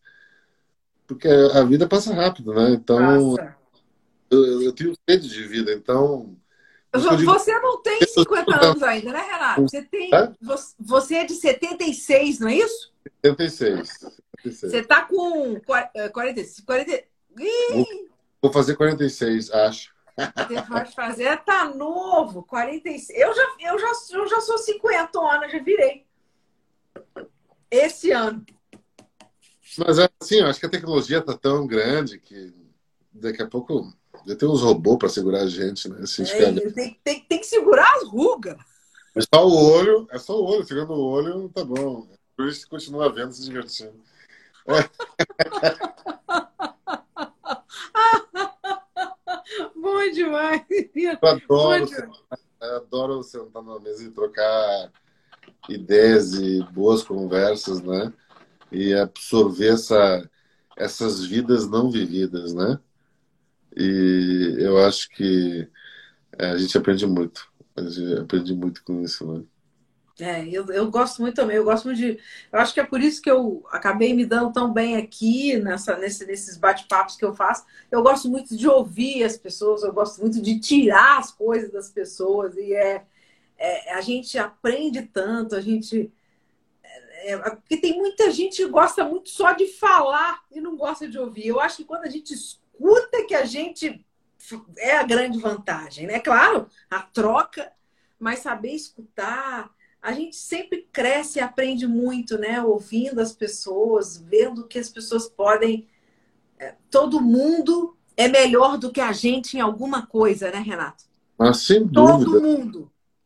A gente tem muito mais para aprender do que para ensinar, né? Esse dia eu estava é. falando com um mergulhador da Petrobras, que ele, e ele também trabalhava, ah, às vezes, porque contrata, às vezes acaba o contrato, como guarda-vida, né? Salva-vidas, a gente chama, né? Aqui no Sul, mas é, é guarda-vidas. Guarda-vidas. É, aqui a gente fala salva-vidas também. E aí eu achando, é só lá ver um gurizinho se afogando e vai lá buscar o guri, né? E aí quando a gente vê a técnica envolvida, o estudo, o olhar da maré, dos ventos, da areia, do banco de areia, é, tem tanta técnica aqui, né? Tem tanta técnica. E detalhe, o cara não pode falhar. Não. Porque ele falhar é uma vergonha para a corporação. Sabe? Então, é, é, é, é, tem tanta. Tem estudo em cima daquilo ali. E, e, a gente acha que é uma coisa. É. Simples. É. Não, não. Tem. Então, sabe, acho que a gente está num, num, mundo mais evoluído, nós estamos né, num, num milênio é, que a gente não sabe nem se a gente é Millennium, Ienium, então, YZ. A gente né? é. Não, nós somos cringe, né? Aqui, aqui. Cringe, eu vou te contar. Antes era, como é que é? Switch. Como é que é? Switch. Esqueci agora. Eu sei, eu sei. Eu sei que nós somos tudo fora da moda, nós somos tudo cringe. Pressão e tentar rotular, encaixar as pessoas no, no, no padrão, né? que é, é tipo signo. Enfim, né? É, eu sei que a gente tem que. É, não, é, vamos, vamos vivendo, vamos, vamos tomando nossos vinhos, né? Vamos sair fora dessas rotulagens. Verdô, né? Não falamos do Petit Verdot. Quantas horas está de live já? Duas? Nós já estamos com quase três horas. O que, que você quer falar do Petit Verdot? Fala do Petit Verdot. É tu que está tomando, não sou eu? Eu tô tomando, tô, tô tomando ele. Eu já tomei quase que a garrafa toda aqui já. Não, mentira. Tá aqui, ó. Aqui, ó. Não, tu provou já o Petit Verdot 2018, meninas. Foi. E tá provando Verdot 2019, né? Que é uma, uma safra bem diferente. Né? É um vinho. É, eu digo que o Petit Verdot é aquela safra que quer se exibir para os amigos.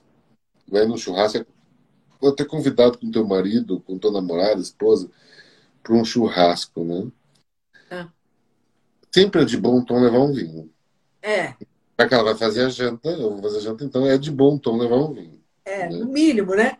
É, no mínimo. Não é porque tu, tu, a não ser que tu vai rachar conta. Aí é, tem muita intimidade para isso. Normalmente não é o caso. Tu convida, tu paga tudo, gasta tudo. Quando ele convida, tu não, ele gasta tudo. E assim é. vai. É. Então é sempre de bom tom tu levar um vinho, né? E se tu quer receber elogios na noite e roubar um pouco a cena do jantar que o teu amigo vai fazer, é o Tiverdot que tu tem que levar. Entendeu? Por quê? Primeiro, é um vinho que tu não vai encontrar nem em loja especializada. Tu não vai encontrar ele 100% varietal, porque é um vinho muito difícil de ser encontrado 100% varietal por causa é, da acidez acentuada e poucos lugares do mundo conseguem essa maturidade no vinhedo, fazendo com que baixe essa acidez. Né? É um vinho que tem um, é um vinho super estruturado, forte, depende do ano, tá, gente? Depende do ano. Esse é, o Menino do Vinhedo é mais estruturado, é mais forte. Esse né? aqui. É. é mas as características se mantêm. Tem um aroma, gente, um cheiro de fruta que tu não sabe o que, que é, né?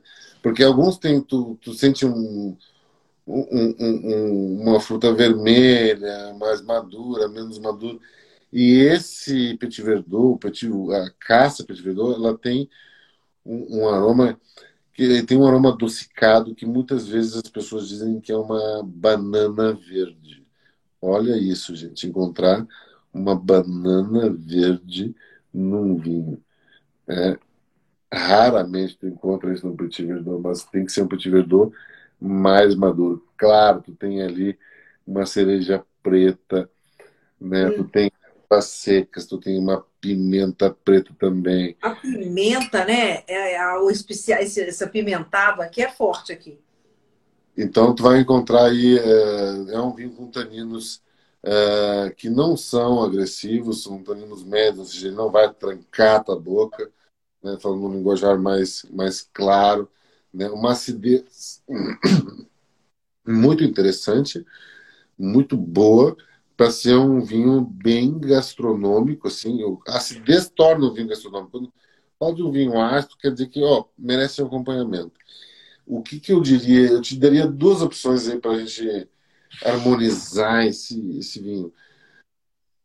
Um carré de cordeiro, um carrezinho de cordeiro na churrasqueira, ou né, que tem aquela capinha de gordura assim, né? Ou um porquinho a pururuca bem crocante.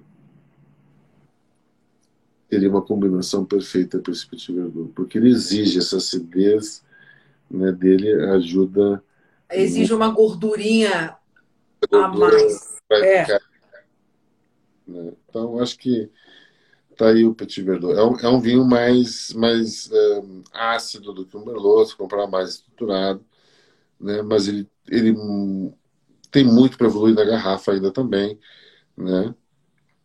Mas é um vinho sem, sem é, nada sobra nesse vinho. Ah, tem muitas vezes, ah, tem muito tanino, ah, tem muito álcool. Não, tá tudo perfeitamente equilibrado. Claro que os anos de garrafa vão fazer com que ele evolua muito bem ainda, né? E para quem toma vinho sabe que quem faz o vinho é o tempo, apesar desses vinhos estarem fantásticos hoje.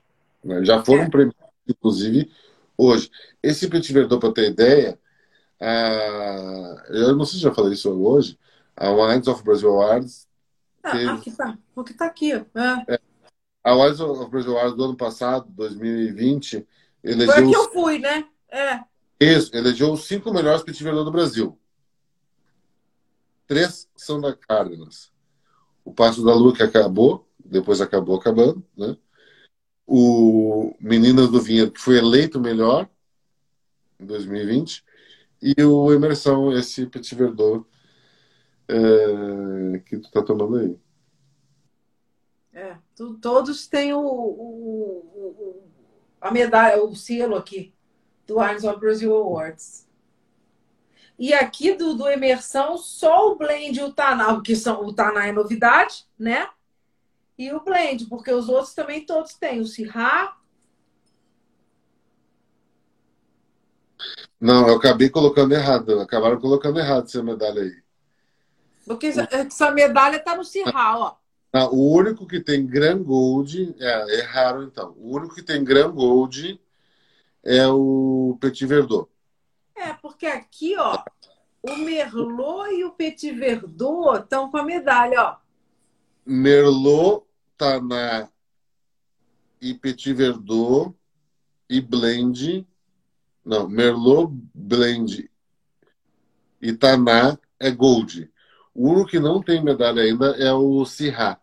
Ah, ok. Então ele tá com a medalha. É, trocaram aí, fizeram confusão lá no almoxerifado, lá quando foram te mandar. Ah, ó, quer que eu botaram no Cirral uma medalha é, também. É, e não é que é um, seja um vinho uh, uh, pior, não. Ele só precisa de mais tempo de garrafa. É só Entendi. isso. Entendi. É, não tem nada. Ele só precisa de um tempinho de garrafa, que mais três meses já resolve. Aliás, mandei de novo para o concurso lá. Com certeza ele vai ganhar medalha dessa vez. Tem, tá tendo esse ano? Tá tendo do. Tá tendo o Guia Dega. Ah. O, né? o Gustavo tá fazendo, não, tá? Tá fazendo sim. Tá? Tá fazendo sim. Mas ele só recebeu os vinhos, ele não começou ainda. Eu acho ah, que vai ser... porque ele não me tá. chamou, não. Vou mandar é que... Eu vou mandar um, um, WhatsApp para ele. Tem que cobrar dele. Ah, mas... uai, Gustavo, você me cortou? Você me excluiu? Mas eu acho que é muito em função do, da pandemia, acho. Tá, talvez sejam feito em mais tempo e por menos pessoas. É, pode ser. Eu vou até mandar uma mensagem para ele. Falou, Gustavo, tem uma vaga de jurada ainda aí? Ah, mas, mas tem uma semaninha eu não faz mal para ninguém, né? Ah, é, é, é gostoso e é bom, é tão legal. Legal, muito bom. É, a Vilani está perguntando se pode decantar. É, as pessoas fazem um pouco de confusão com decantação e aeração. Decantação você faz com vinho antigo, porque a decantação é um processo que você, uh, você, você, você usa a decantação para separar a parte líquida do vinho de resíduos sólidos que acontecem, que começam a aparecer por conta da idade do vinho. Então, quando você tem um vinho velho que já tem algumas partículas sólidas nele, você usa a técnica da decantação. Agora, um vinho desse, a gente fala que a gente põe para aerar. Aqui a gente faz a aeração do vinho, que é simplesmente colocar o vinho em contato com o oxigênio. Você coloca em contato com o ar, porque aí ele vai liberar os aromas. O vinho precisa de contato com o ar, ele precisa de espaço, é por isso que a gente agita, a gente faz com que as partículas, né? É, é, é, os aromas do vinho se desprendam, porque o álcool ajuda essa, essa, essa, essa, dispersão dos aromas do vinho. Então, você tem aqui uma, uma aeração para você ter uma, uma maior expressão do vinho aí quando você tira. Porque, afinal de contas, ele fica aqui, contido na garrafa, né? Então, você.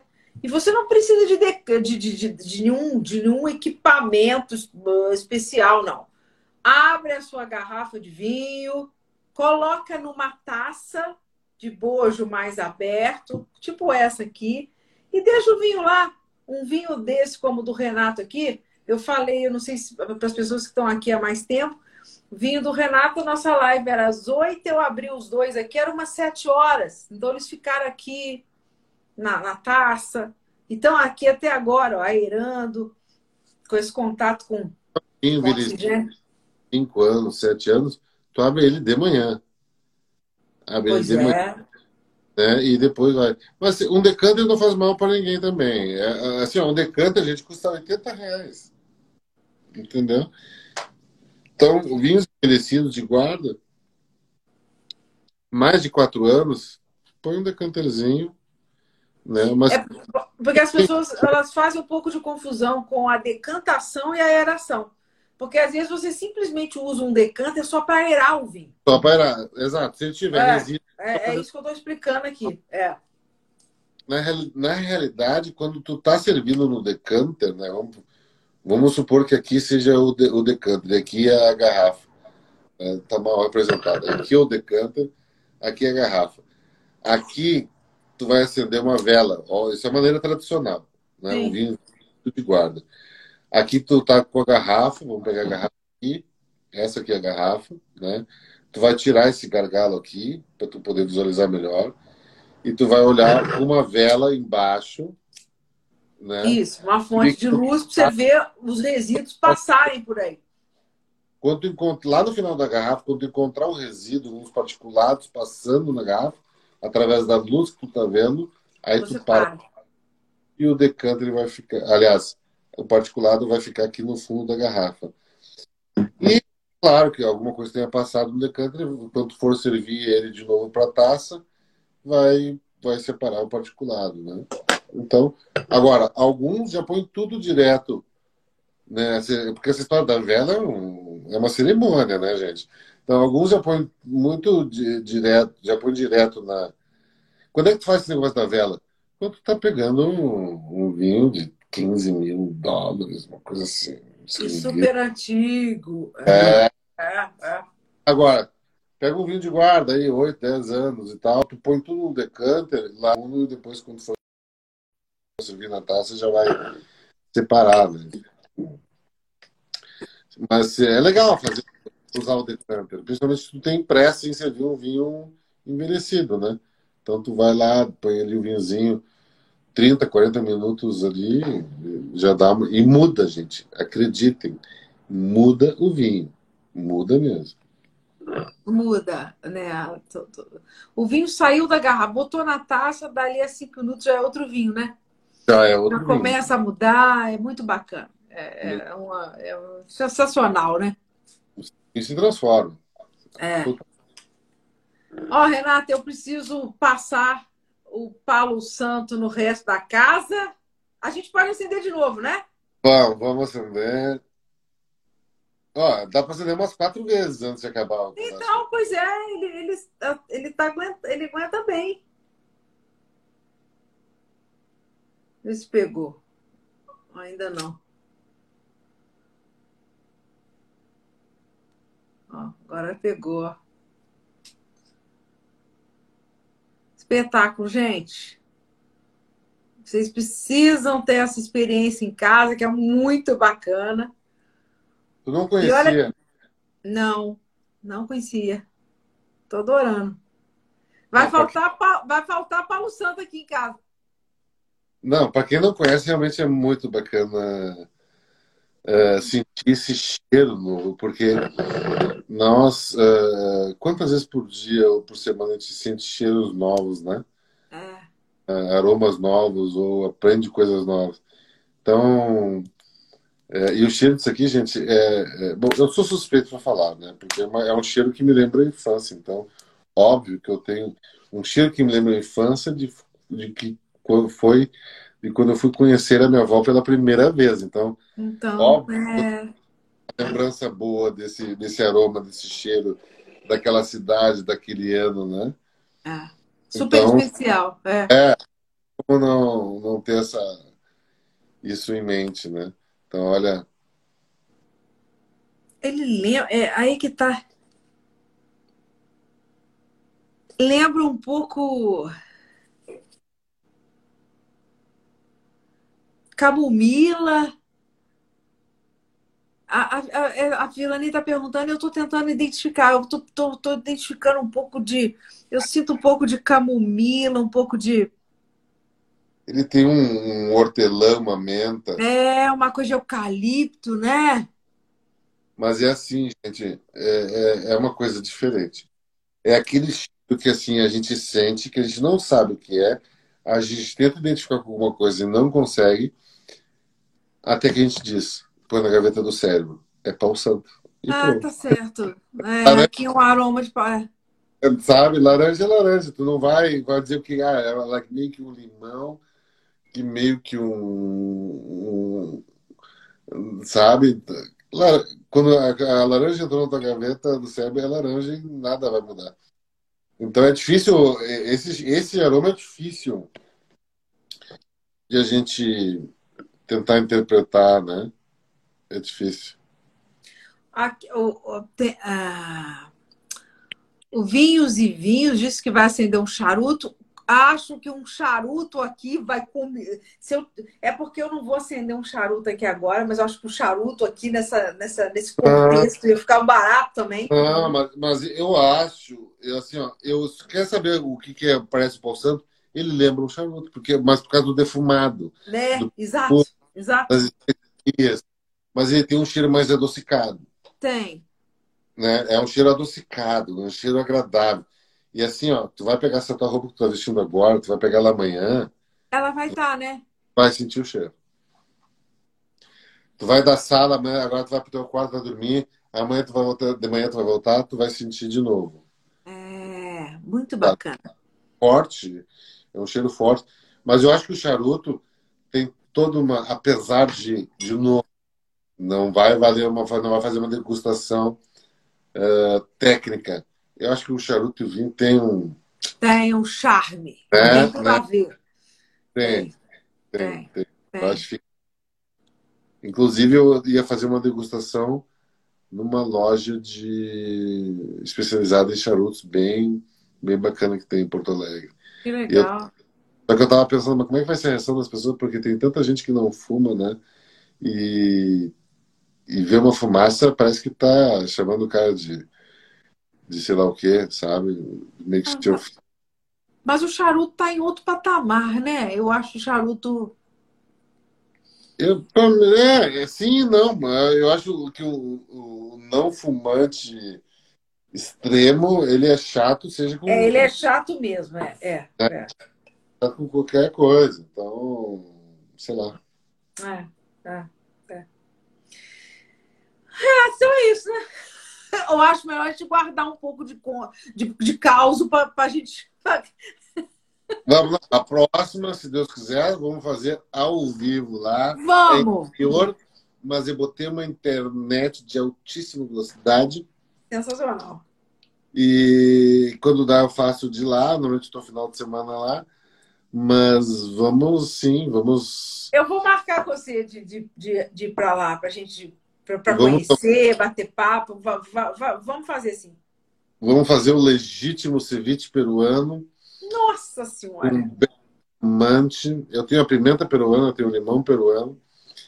E o peixe, peixe brasileiro, tudo bem. Não tem muito o que discutir. Não, fazer o quê, né? Mas tá Mas... A gente e... tem É, maravilhoso.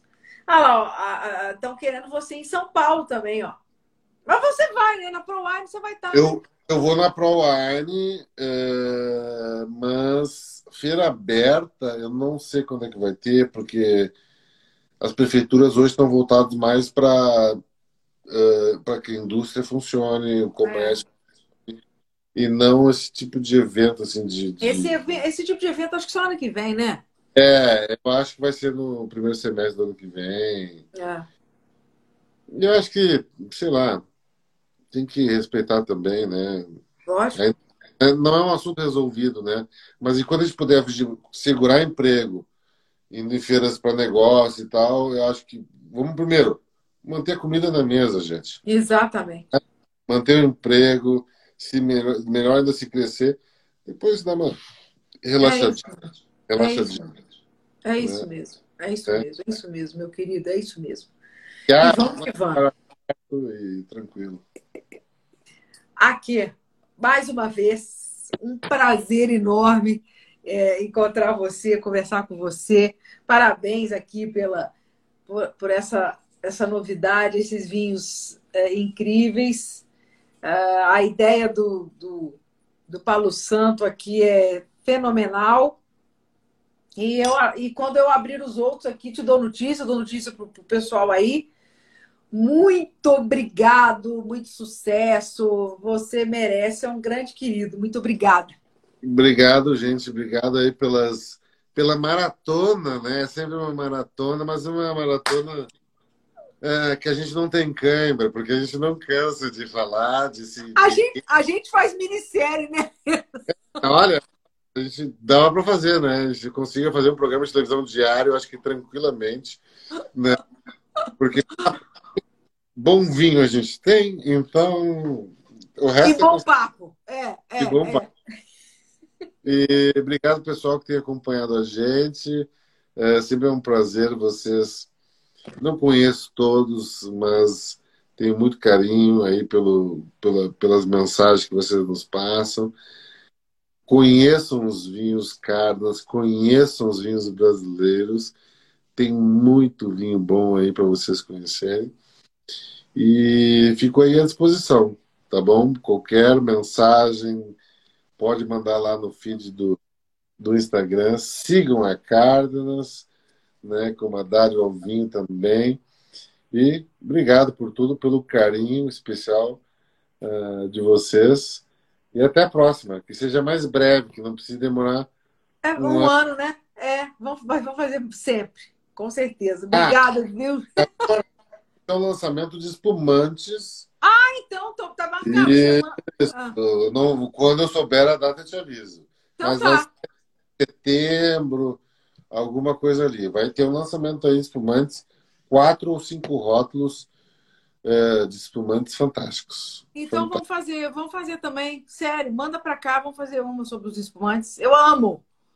Não, isso aí é, é que a Volvo Glicou, vamos fazer segredo para Glicou, mas vamos, vamos, vamos fazer esse lançamento aí. Excelente. Obrigada, viu, meu amigo querido? Muito obrigada. Obrigada a todos aqui, sempre, pela paciência, pelo carinho. E o nosso papo aqui vai ficar gravado, fica aí no feed para quem perdeu, né? Quem não conseguiu acompanhar as três horas, né, Renato? Vê depois um bocado mais. Pois é, é isso aí. Maratona de tá. Maratona com a gente. Obrigada, um grande beijo. Então, até o lançamento dos espumantes e depois ao vivo aí com você.